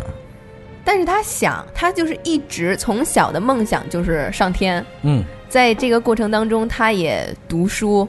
他也自己锻炼自己的体魄，但是他爸就告诉他说：“你没戏，别做梦。了，像你这种人就去做保洁就好了。是是是，”虽然说这是对保洁这个行业的一种侮辱啊，但是在那个影片里面确实着重的说了一下。嗯嗯然后这个小文呢，越以工友的身份在公司里待的时间越长，他就越想进入这个公司。其实因为他本身还是挺符合这个公司职员的设这个人物设定，只不过是因为他从娘胎里带出来这种瑕疵人的这么一个标签儿，让他不能进入这个公司。但是他还是通过一系列的办法找到了一个黑中介，嗯黑中介向他推荐了基因非常的好的，但是已经残疾的杰龙。嗯，球三花方，对、三方达成共识，一千五百块钱，嗯。杰我作为一个特别优质的种子选手，啊，种子选手，给你这个瑕疵人提供你在公司面试啊或者工作当中所需要的一些体液，假的身份，嗯，对，包括我的尿液、嗯。血液，嗯。不涉及精液的一些一系列的液体。操，什么公司还涉 还检查精液，还真是行啊！然后小文伪装成杰龙完成梦想，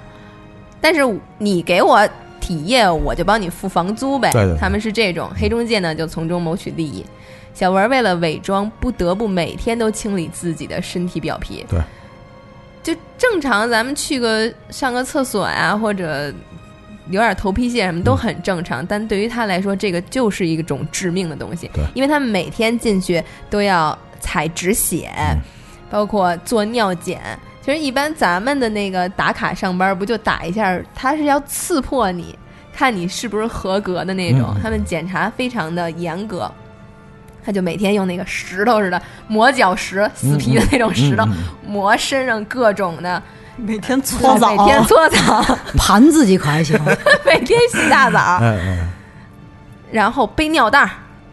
就每因为每天他们都要尿检嘛，嗯嗯，杰龙就给他尿了好多尿，他就每天背主要怕着他，主要怕员工嗑药，估计是，嗯嗯每天背着他。给他进行尿检的时候，这医生说说哥们儿，你这分身长得，哎，跟我们不太一样啊。我每天能见着一大堆，但是你这个确实得劲儿。说我爸妈当时怎么没给我定一个呢？嗯嗯反正我看到这儿，我还是觉得挺好玩的。嗯就看到这儿的时候，我就看到这儿才觉得好玩儿 是吧？你是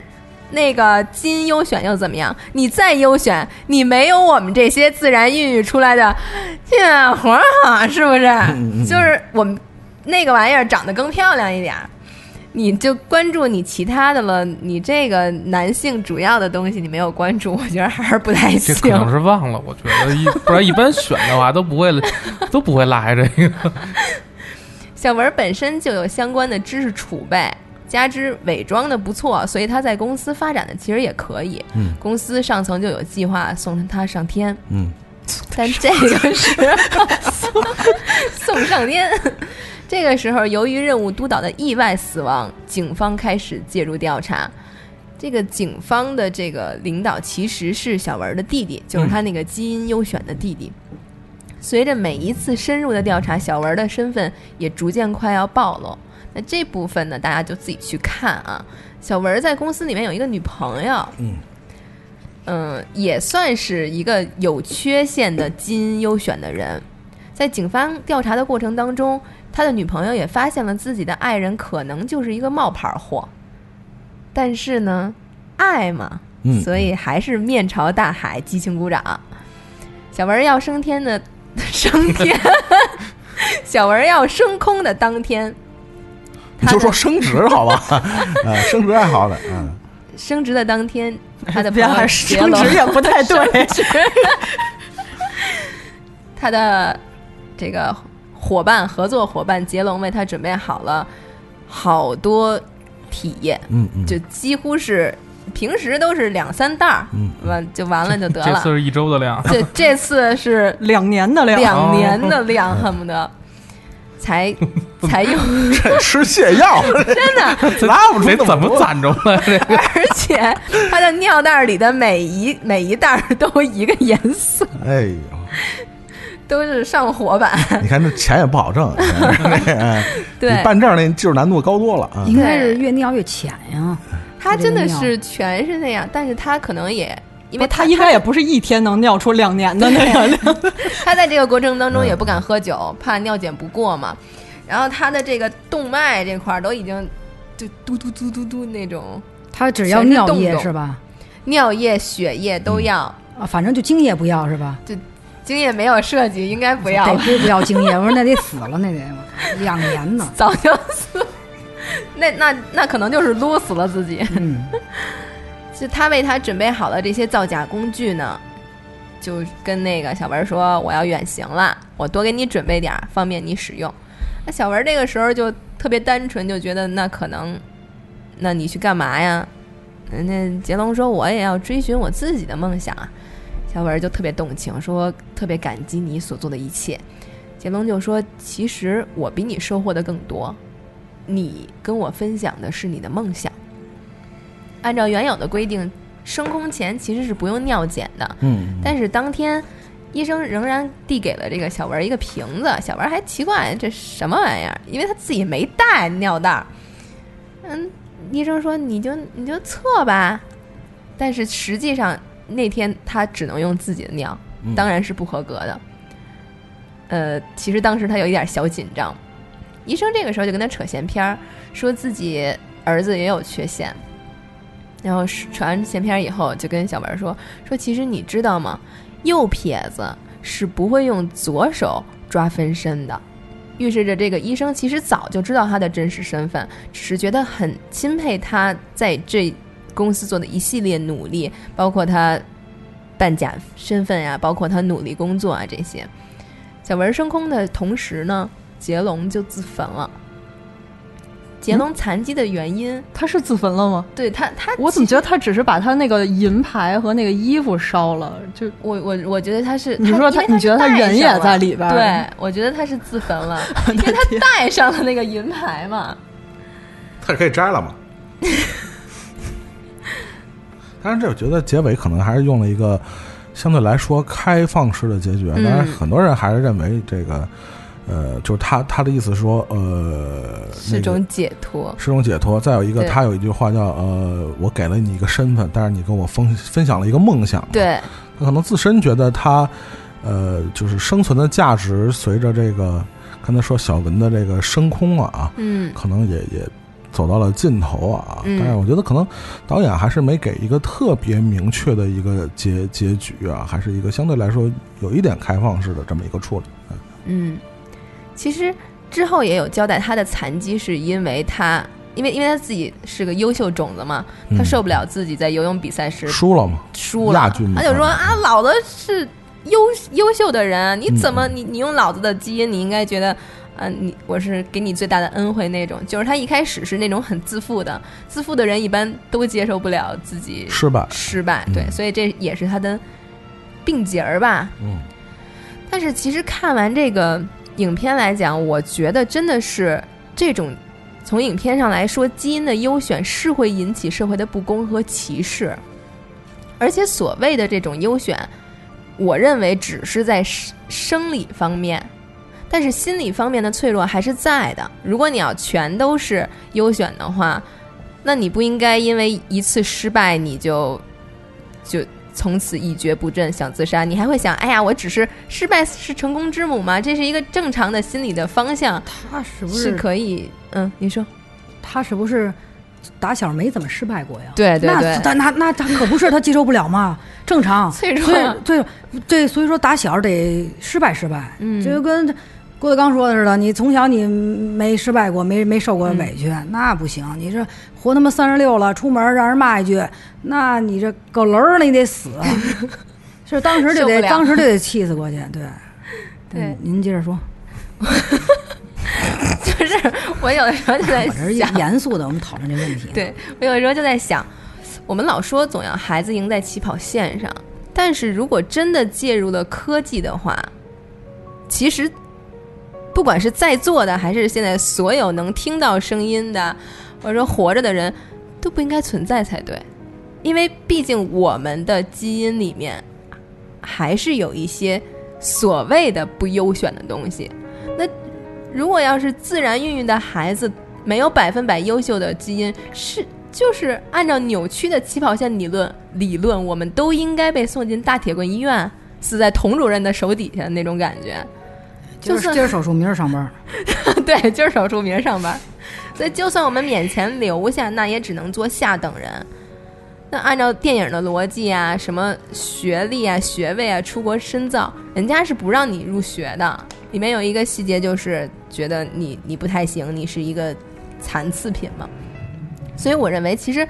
如果能合理运用这种科学技术，是可以创造美好未来的。但我并不认为这个美好未来是可以与伦理道德是可以相违背的。我觉得歧视本身就是不道德的。然后我也觉得，包括影片里说不要不倡导自然孕育，也是不道德的。就包括一开始您说的这个我奎哥的事情，我认为他这个基因这个基因编辑的宝宝，还有的人说是。呃，要观察到十八岁，看他有没有那个感染这个 HIV，这我觉得特别不可行。他嗯嗯，他怎么你怎么操作呀？人家那什么的时候，人之前你还得选这男的有没有病，那男的有没有病，是啊，对，还得试试。那那人家十八岁之前要没有性生活呢？嗯那人十八岁之后说我十八了，我成年了，我庆祝一下有性生活了，那你管他吗？你不管他，因为你的观察期就在十八岁，所以我觉得这个其实也确实是有悖了伦理和道德。嗯其实刚才就像呃，安助理在推荐《银翼杀手》的时候就说到了，其实呃，与与其说是一项科学技术导致了人类社会的价值观或者它伦理道德的崩崩塌，不如说，其实我们的这个价值观一定会崩已，经崩塌，对，其实就是早晚得崩。对，一定崩了。所以其实，呃，就像刚才呃小蘑菇推荐的这个《千钧一发》这部电影，它的这个嗯人类文明所谓的，不管是阶级矛盾，嗯还是嗯这个所谓的基因上的这个歧视啊，其实人类社会其实不是一直以来就是存在着歧视嗯，，一直是歧视。今天可能是基因歧视。明天可能是别的什么歧视，嗯这个种族歧视那个种族，嗯，这类人歧视那类人，男人歧视女人，对吧？富人歧视穷人，美的人歧视丑的人。对，一直以来不过是，只不过在这个庞大的选项上又多出了一样而已。嗯，对，只不过是全被否了，那个是否一部分。对，没有什么绝对的公，哪有什么公平啊？嗯对吧？所以，呃，也也许这部电影呃体体现出来的呃，刚才说它可能是在不久的未来就会啊、慢慢的出现这样的。实际就会发生这样的情况在我们的身边。如果如果刚才说了，如果这个贺贺贺贺教授这个 贺教授的这个技术如果成功了呢？嗯我们今天去去那么多媒体也好，还是科学家联联名在批判他，在在在否定他。嗯如果未来的这两个双胞胎，他如果真的可以免疫艾滋病呢？如果他嗯不产生副作用，嗯对于这件事情，嗯，咱们现在就举手表决，就是 就只有说嗯，赞同和不赞同、啊，不赞同。嗯，咱们没有说不记名投票啊，就、嗯就这么说。就是记名投票。对，现在，其实就是觉得你说 咱们赞不赞同也不差咱这一票啊，嗯就是说你个人认为，没有说赞同好或者赞同就不好啊。你说你赞同吗？我不赞同，啊，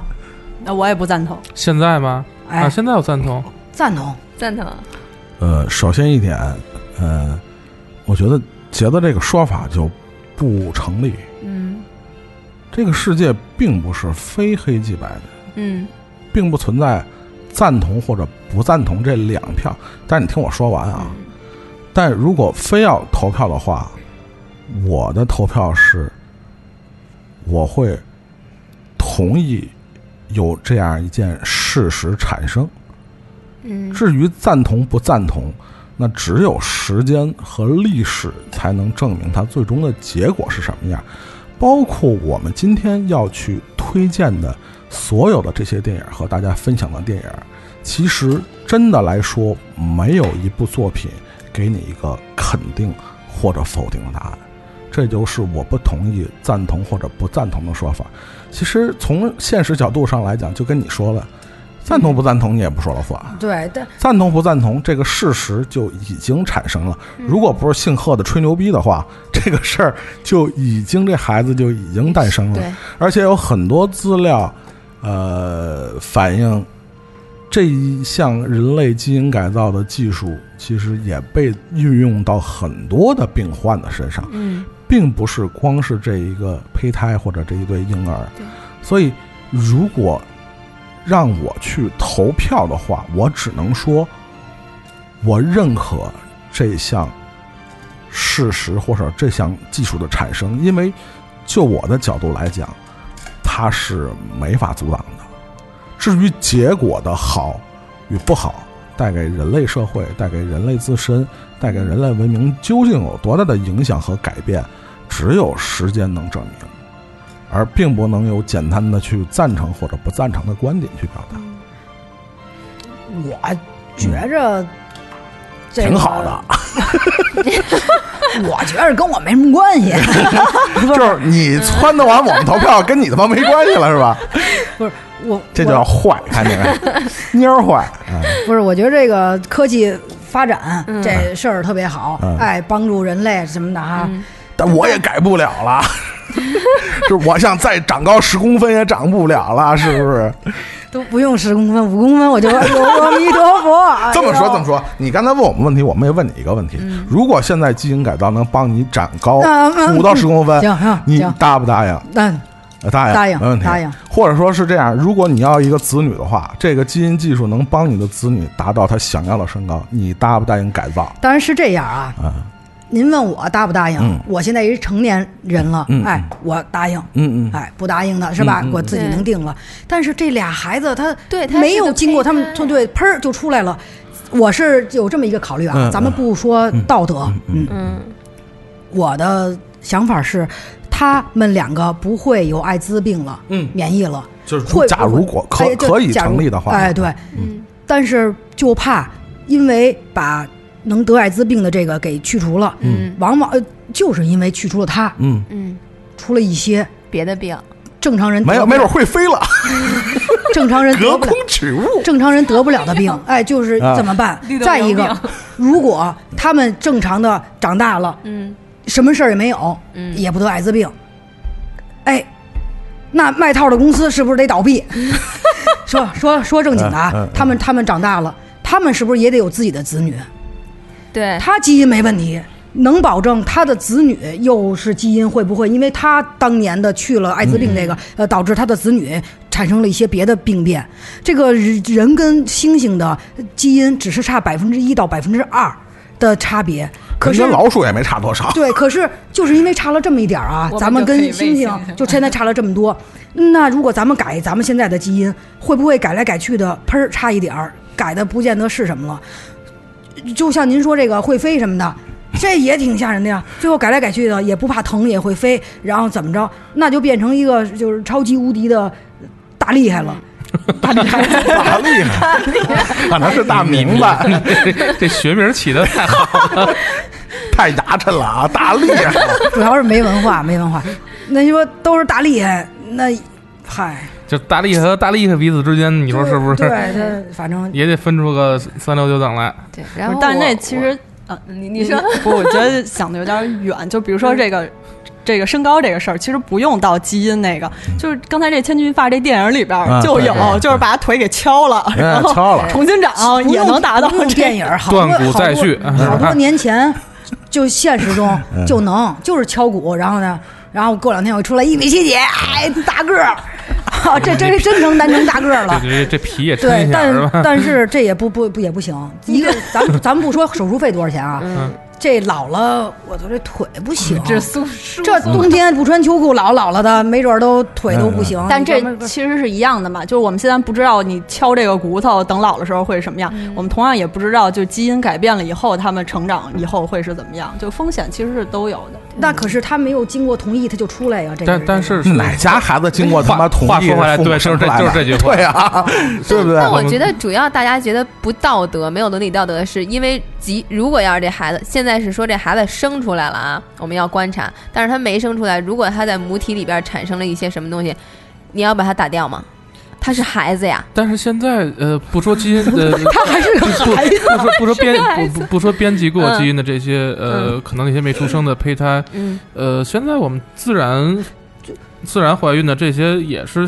现在技术也是经过选，对，要经过选择的，对，对，其实是一样的也也。筛查一些什么唐氏综合症，对对对，那一些什么孕前检查，包括这个生产前检查，其实不也一样吗？但是可时时刻刻，这个技术医学都在干预着人类的生命的生产。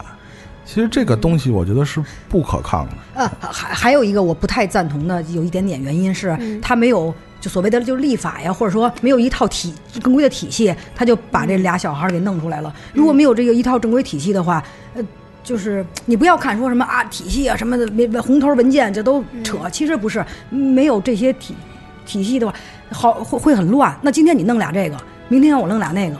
但是我现在说这些赞不赞同的啊，我还是想说一句话，就是长个儿这事儿我特赞同，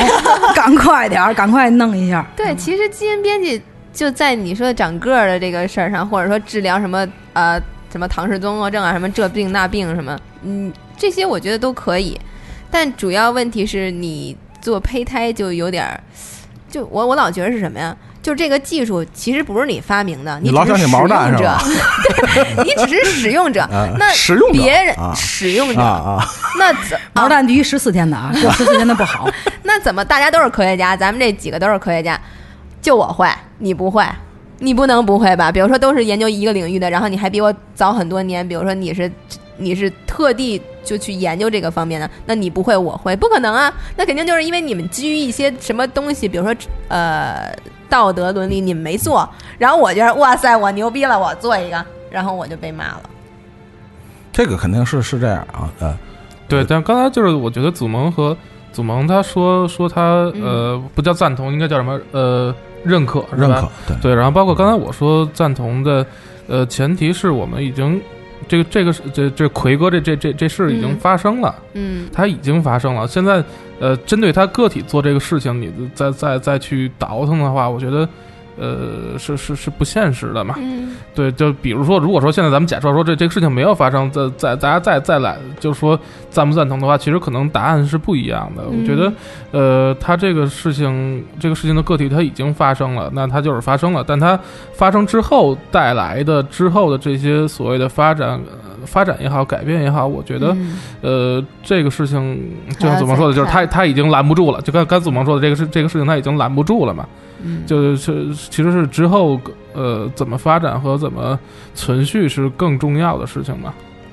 呃，其实因为我们呃之前刚才一开始说了，呃，发现了今天大家推荐的电影就像一部克隆人呃文明崛起的倒叙史啊。那我们回到呃这项技术一开始诞生的地方，嗯呃这是下面我要给大家推荐的。其实不只是一部电影，其实很多电影都会呃在这一时刻的，尤其是这一项技术产生的时刻，它对整个人，尤其是一一个个活生生的家庭的改变，其实起到了一些翻天覆地的一个作用。呃，我们今天今时今日在讨论这个基因编辑婴儿的时候，呃，为什么很多人会带着一些呃道德上的观点去讨论？这是完全可以理解的。不不光是关于人类生命或者人类文明的存续的问题，它更是关系关系到每一个千家万户的人可能都会面临这样技术对你的影响和改变的问题。那与其这样，我们回到这些电影的时刻，他们在表现我们其实可能每个人都会遇到的这些呃重大的变故的时候，你的选择，你自己面临着这个可能是至亲至爱的人，呃，可能他们的这些呃生死存亡时刻的时候，你做出的选择，你是否还像一个旁观者一样去带着这些所谓的道德伦理的评判？嗯，对所以这也是我会把这些电影和大家分享的一个很多的原因，因为正好这个新闻产生的时候呢，院线呢，呃，上了一个，呃，其实其实呃不怎么样的电影，说实话啊。呃，这个电影的主演是吉努里维斯啊，因为大家知道糖蒜广播跟吉努里维斯那个 这努哥是有很多的这个糖蒜广播的老朋友，对渊渊源的是对，所以我们还是带有一个对弩哥还是有一个情节的，所以正好也赶上这个新闻，正好也今天准备今天的这个功课，所以呃，我特别去找了一些这个电影排片还不太多，这个电影叫《克隆人》啊，这是弩哥呃主演的一部电影，嗯想办法去院线。看了一下，那天金姐还给我发了一微信，他说那个说你有资源吗？这我这找不着，看没时间看。我说我也是在院线看的啊，呃，看完这个电影，其实说一个非常直观的感受。当然，我们知道努哥跟那个尼古拉斯凯奇啊，这两年其实这俩人有点相像的地方。虽然都曾经是红极一时的好莱坞一线男明星啊，但这两年接片儿都没什么溜儿，然后这个什么片儿也接，呃。基努里维斯接这部电影，我在看完了以后，其实我呃第一个联想，其实就跟他个人的一些境遇有关。当年他来我们唐唐网广播接受采访的时候，那之前其实他就已经出过这个事儿，就是他那个女友啊，也是热恋多年的女友，是因为事故，我记得应该是意外的身亡了，也对他整个人的身心产生了一个非常呃毁灭性的打击啊！我觉得也跟他后来在好莱坞这个事业发展遭遇瓶颈，其实也有各种关系啊。但是我看完这部叫《克隆人》的电影，很容易将他的个人境遇和这部电影里的主人公的境遇联系到一起。其实说起来，这个故事很简单，他是一个呃，其实是一个呃秘密的一个研究中心的一个科学家，一个从事什么科学呢？将人脑复制到机器电子脑的这么一个技术的一个。一个这个这个算是主主刀的，不是叫主刀医生了，就是这个主要研发者之一啊。呃，在研发的过程中呢，他发现这个经常的失败，就是将人人脑的整个的他的记忆，他的所有的功能转移到电子脑的这个过程，经常出现失败的这个原因，他呃非常无奈，找不到原因。直到有一天，他休假的时候，他带着他他们一家，带着他的媳妇儿，带着他三个孩子。呃，开车的时候遇到了暴风雨，遭遇了车祸，他一家除了他以外全部丧生。在当时的一刻，他做出了一个大胆的决定。他和他另外一个哥们儿，也是这个科学研发中心的人，呃，那个哥们儿是负责克隆技术的，但是这两项技术在当时都面临着一个就是很难解决的一个瓶颈的一个问题，但是。你知道，人在当时那一刻，他所做出的很多的决定，当然是不理性的，或者是超出理性的。他会完全被感性的情感所支配。他决定和那哥们儿一起，呃，将他死去的这几个至亲至爱的亲人复活。首先一点就是运用他哥们儿那个克隆技术。呃，做出克隆人，然后用他的这个呃人脑转移到电子脑的技术，将这个这几个生呃死前这几个死者的大脑的所有的记忆和他所有的大脑里的东西转移到克隆体身上。当然，这个我们不从这个科学的严谨性上讨论这些技术细节啊，这在现在可能还不太能解决的科学问题啊。呃，只是一个科幻电影的这么一个呃背景而已，呃，但是有一些这些电影情节的细节确实非常值得玩味，也是我觉得在讨论克隆人问题上这个问题的时候，每一个人，既是作为我们不是科学家，也不是决策者，我们只是普通人，都可能会面临的问题。比如第一个细节，他在克隆他这一家四口的时候。一个媳妇儿三个孩子的时候，他问面临一个硬件上的问题，就是只有呃三个这个所谓的克隆舱，就只就说白了，只能复活三个人。这时候，作为男主人公，对他来说是一是一个这可以说是一个近似于撕心裂肺的决定。他第一反应就是抽签儿，但他根本没有勇气去抽签儿。他做出的决定是让他这哥们儿抽，说因为我根本没法做出决定，我没法决定谁活谁不活。但他哥们儿第一反应就说：“说大哥，这是你们家事儿，我可不会替你做这决定。”所以他最后没有办法，最后他的小女儿就只能作为这个牺牲。他。最后把这三个人，就是这里边的细节，我觉得当然没有什么科学论断啊，呃，反正是经过了一系列这个折腾，他媳妇儿和他的这个儿子和这个大闺女三个人给弄复活了。在其中呢，就是在他培育这几个三个克隆人的阶段里边呢，他这个哥们儿问过他一句话，说这个，说这。看这人啊，克隆人在这舱里边一点一点长大啊。他问这个基努里维斯这个角色，他说：“你知道咱们在干一件多么恐怖的事儿吗？”因为我们知道这可能还牵扯到一个这个西方文明里边，它有一个宗教信仰的问题，可能我们刚才一直没有提，或者是为什么这个这所谓基基因编辑婴儿会在公开的场合会在我们国家被讨论，我觉得跟这个宗教信仰问题其实有一定的关系啊。这西方文明为什么会，尤其他的科学界对这个造人或者改人这个事儿会非常谨慎？我觉得宗教力量其实起到了一定的作用啊。呃，所以你把它这个背景放到西方的这个文化背景里边，其实会有其他的一个深意，因为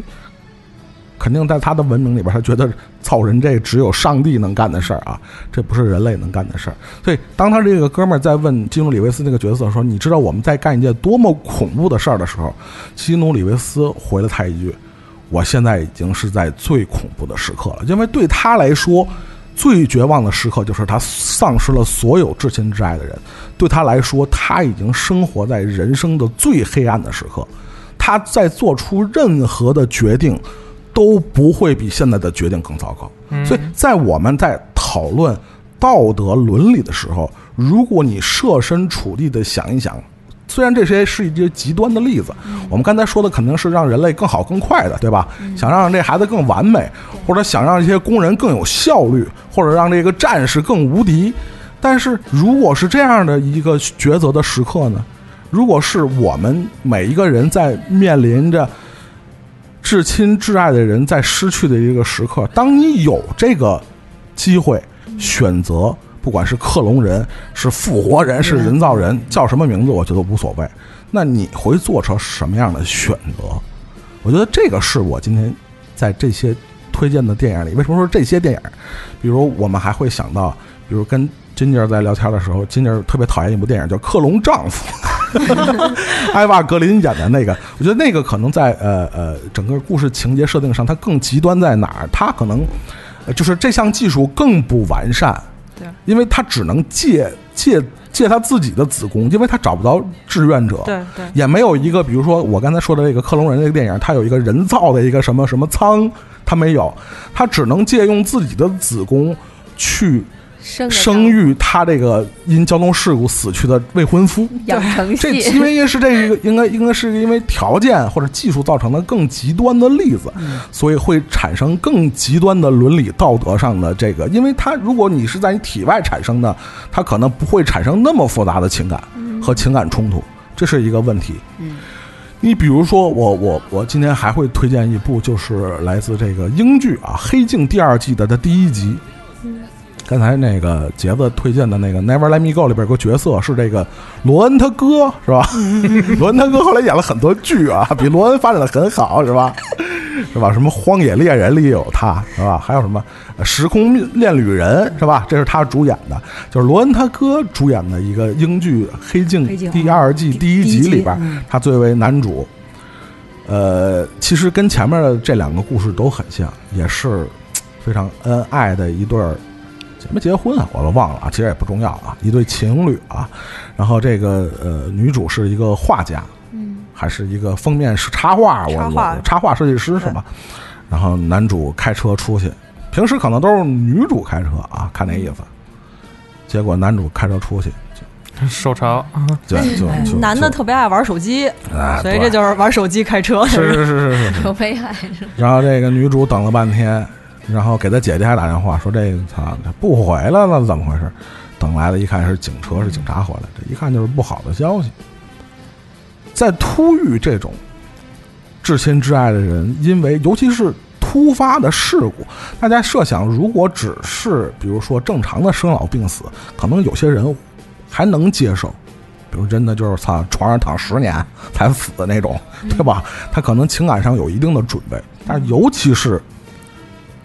突发事故，而且尤其是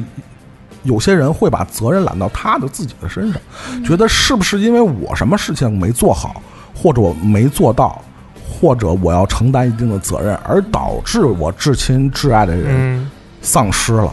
在这个时候的人，经常会做出一些用我们旁人或者是旁观者去看是失去理智的这么一些选择和行为。刚才说了，这罗恩他哥因为交通事故去世了。他女友在葬礼上碰到一个，操也不知道谁姐妹，谁谁姐们儿，谁谁闺蜜，跟他介绍了一个网站，应该严格来讲是一个 A P P 或者一个软件，呃，将所有的这个什么微信啊、邮件啊都可以输入到里边儿，然后它可以根据这些所有的信息编辑成一个语音软件啊，跟正常人对话是一样的。啊，对，有可能是赫尔，赫尔的原型原版啊。然后这个女主就深陷其中，就天天抱着电话跟这个软件就是聊天儿肯定是带有一定的人工智能成分啊，因为肯定不是这个 Siri 那种是吧？嗯傻不拉几这种的是吧？你也没法跟他聊别这么说，他还会 B-box 呢，是吧？你天天跟他聊吧，是吧？呃，当一个人在情感中无法走出的时候，那如果给给他更多的选择，或者给他一个，对吧？如果你是浮士德，你是不是也会跟墨菲斯特做一个灵魂上的交易？如果有这个可能的话，我相信很多人给出的都是一个肯定的答案。对，所以当这个女主听说有更高级的服务是吧？三千包邮是吧？顺丰快递直接送到家，打开箱子一看，海参需要泡发，然后这个直接倒到浴缸里边，然后克隆人就产生了，然后长得比罗恩他哥还还顺溜，连疤都没有是吧？还年轻是吧？基本是这个加强版的这个男主。就是他那个他泡出来之后，嗯然后那个女的第一次看到那个那个这个男的，说你跟他长得好像啊。然后这个克隆人就说啊，那个因为人都喜欢保留就是最好看的照片，我就想到现在 P 图的这么多，那会以后做出来可能是嗯你是谁，就是跟原本那人不像。所以，嗯，在《黑镜》的这第二集的第一集里边，其实也是给了大家一个非常现实的困惑，或者非常现实的一个问题，就是，呃，最后女主，呃，即使她明白生活在她对面和她说话，和她啪啪啪，陪她聊天儿，是吧？陪她郊游的这个人，只不过是一个产品，是吧？甚至说他不需要睡觉，不需要吃东西。还假装打呼噜是吧？为了取悦女主，他他心里很明白，这个人只不过是一个假象而已。但是他最后的选择是什么样的呢？其实这部剧呢，也只是给了一个开放性的结尾。呃，他们之间到底保持一个什么样的关系呢？其实这也并不重要。我觉得重要的是还是这个问题。当我们在讨论基因技术，在讨论克隆人道不道德，或者说违不违反人类的常理伦理的时候，那我们设身处地的想一想，自己换一个位置角度去想一想，如果是自己面对这么一个问题，在你失去至亲至爱的人的时候，你会做出什么样的选择？即使那一刻你是在跟魔鬼交易，你是不是会完成这项这笔交易？其实是，这才是一个非常我觉得核心的问题，也是最后我们的这个整个的这个克隆人崛起史啊，它为什么这样科学技术会存在，会产生，而且它最终也不可阻挡。不管你以任何的形式，我相信，即使各国立法，所有的国际组织以立法的形式对它进行禁止，严禁它存在，取缔这项研究，我相信这样，这项研究这项技术也会以其他的形式在发展。为什么？因为就像我刚才说的，这些所有的电影，《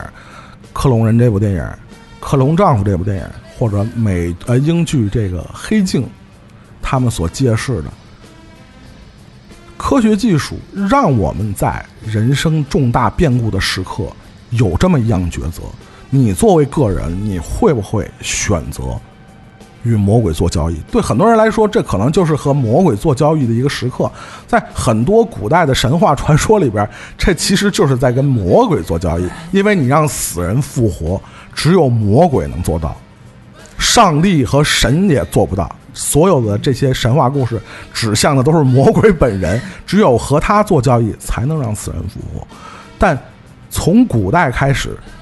很多人，这些古人，我们的这些先祖们，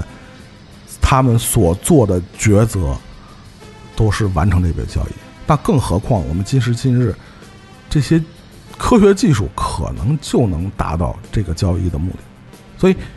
为什么我们会说这些东西可能真的就是不可阻挡的？哪怕它可能带给人类的文明的，呃，比如说我们刚才回到最开始的《银翼杀手》，可能这个历史再往前再推断，可能越来越多的克隆人的觉醒和加入这个起义军，最后的结果就是人类沦为阶下囚，甚至人类文明被毁灭。但这个历史有可能就是不可逆逆转的啊，它会发生。那我们今时今日去讨论这样的这样的话题，或者讨论这样的呃科学技术应不应该存在，其实我们更多的时候，呃，可以站在更高的角度、更宏观的去去表达自己的这些观点。但如果你要真是站在一个纯粹的一个个人的角度，那你面临的这一些问题和困境的时候，你会做出什么选择？其实就很容易理解了。我觉得这件事，对。对，放到自己身上啊，八号当铺。你自己身上你可能真没什么选择，就还得有人惦记你，你知道吗？这说起来，这样的问题可能很残酷啊，但是确实很现实。我觉得，就是 嗯，你去谈论别人的问题，可能都是很很很清晰的这些思路，你可以很冷静、很客观。但是，呃，当这事儿发生在自己身上的时候，我相信没有人。即使你想想那个《克隆丈夫》里的那个艾娃格林，他他面对着世人的就是知道他这个真相或者不知道他真相的人，尤其是那些投以这个鄙视的目光啊，因为从正常的人类伦理来讲，这其实就是不伦恋嘛，嗯，对吧？我就是那个鄙视的目光。那你主要鄙视的就是因为，如果不是他怀的呢？比如借一个别人的子宫，或者借一个别的什么，是吧？试管儿啊，那 那也挺难受的。或者是这样，比如说我们今天谈论了好好好很多不同阶段的克隆技术，比如说这技术可以更更成熟一点，比如我们刚才说的，比如说这个基努里维斯那个，他可能用十七天就能变成一个成人，一下就大了。对，一下就大了。他这一下大了，可能就是让人更更好接受一点。你要是在自己肚子里边，然后你你你怀胎十月生出了你的丈夫，这是什么然后你还要养他，啊？你这怎么面对他呀？你对，所以我是你的你媳妇儿你知道吗其实你的困惑不是伦理的困惑，而是技术上的困惑。我如果技术上能达成，你是完全可以接受的。我我就是就是就像您刚才说的，就是我。就是这个克隆人这个事儿，不是说我不接受他，他就我就能阻止他的，但是要看他以一个什么样的技术和以以他一个以一个什么样的方式来出现这个克隆人。你要说是以人类自己怀胎出现克隆人的这种形式，那我真是不行。它就包括你像刚才那个杰子说的这个问题，其实我们所有的就是咱们普通大众啊，不是科学家，其实你不过还是唯结果论而已嘛。你们只不过看的，我们所有人看的就是结果嘛。如果它没有副作用，所有人都敞开怀抱拥抱这项技术，改呗。谁不想更好更健康啊？嗯，对不对？谁不想就是是吧？不带套不得艾滋病啊？他他妈黄就黄呗，那个卖套的，对吧？实际上这个问题，其实很多人其实站在对当文案，对，还是还是站在一个唯结果论。如果结果是好的，我们所有人都接受这样的东西，对吧？你就像站在回到一百年前，今年今时今日的很多技术，可能当时人想都是觉得不可思议，都是不能被接受的。但如果它结果是好的呢？但是问题是，有些结果可能是你有生之年看不到不好的一面。所以得又是一个问。对啊，这又是一个非常非常非常严峻的问题。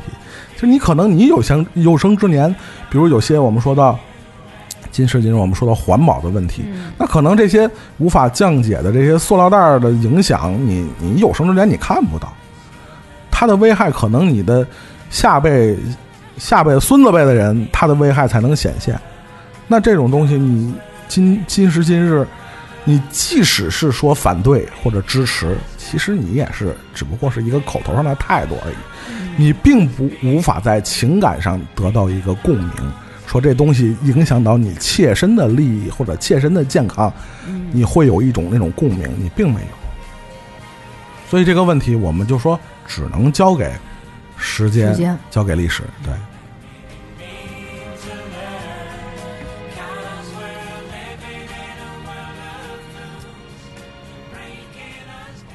好，那今天我们也是跟跟大家乱七八糟地推荐了好多电影啊，也希望这个大家在这个呃有机会吧去看一下我们给大家推荐的这些这些片子啊，然后也也想想这些问题，也也许真的有可能，呃，我们这些主播也好，还是这现在的这些听众也好，有生之年都看不到是吧？克隆人崛起的 崛起的那一天，所以大家也不用担心啊。二零四九还能撑一撑，不 远不远。对，反正我们小时候那个上学的时候，二零四九年课本上写的是我们实现那个的那什么的那一天是二零四九年。实现那个不得艾滋病是吧？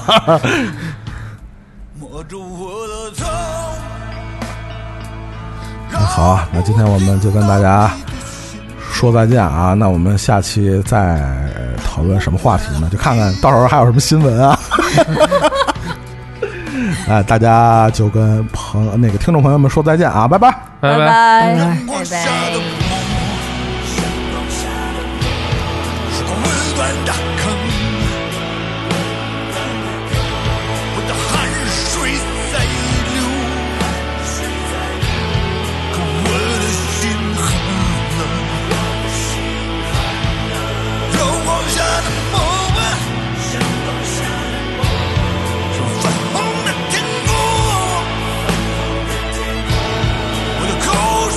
在流。我要吐出我心中，只是想条狗，就在你面前颤抖，就在你的身下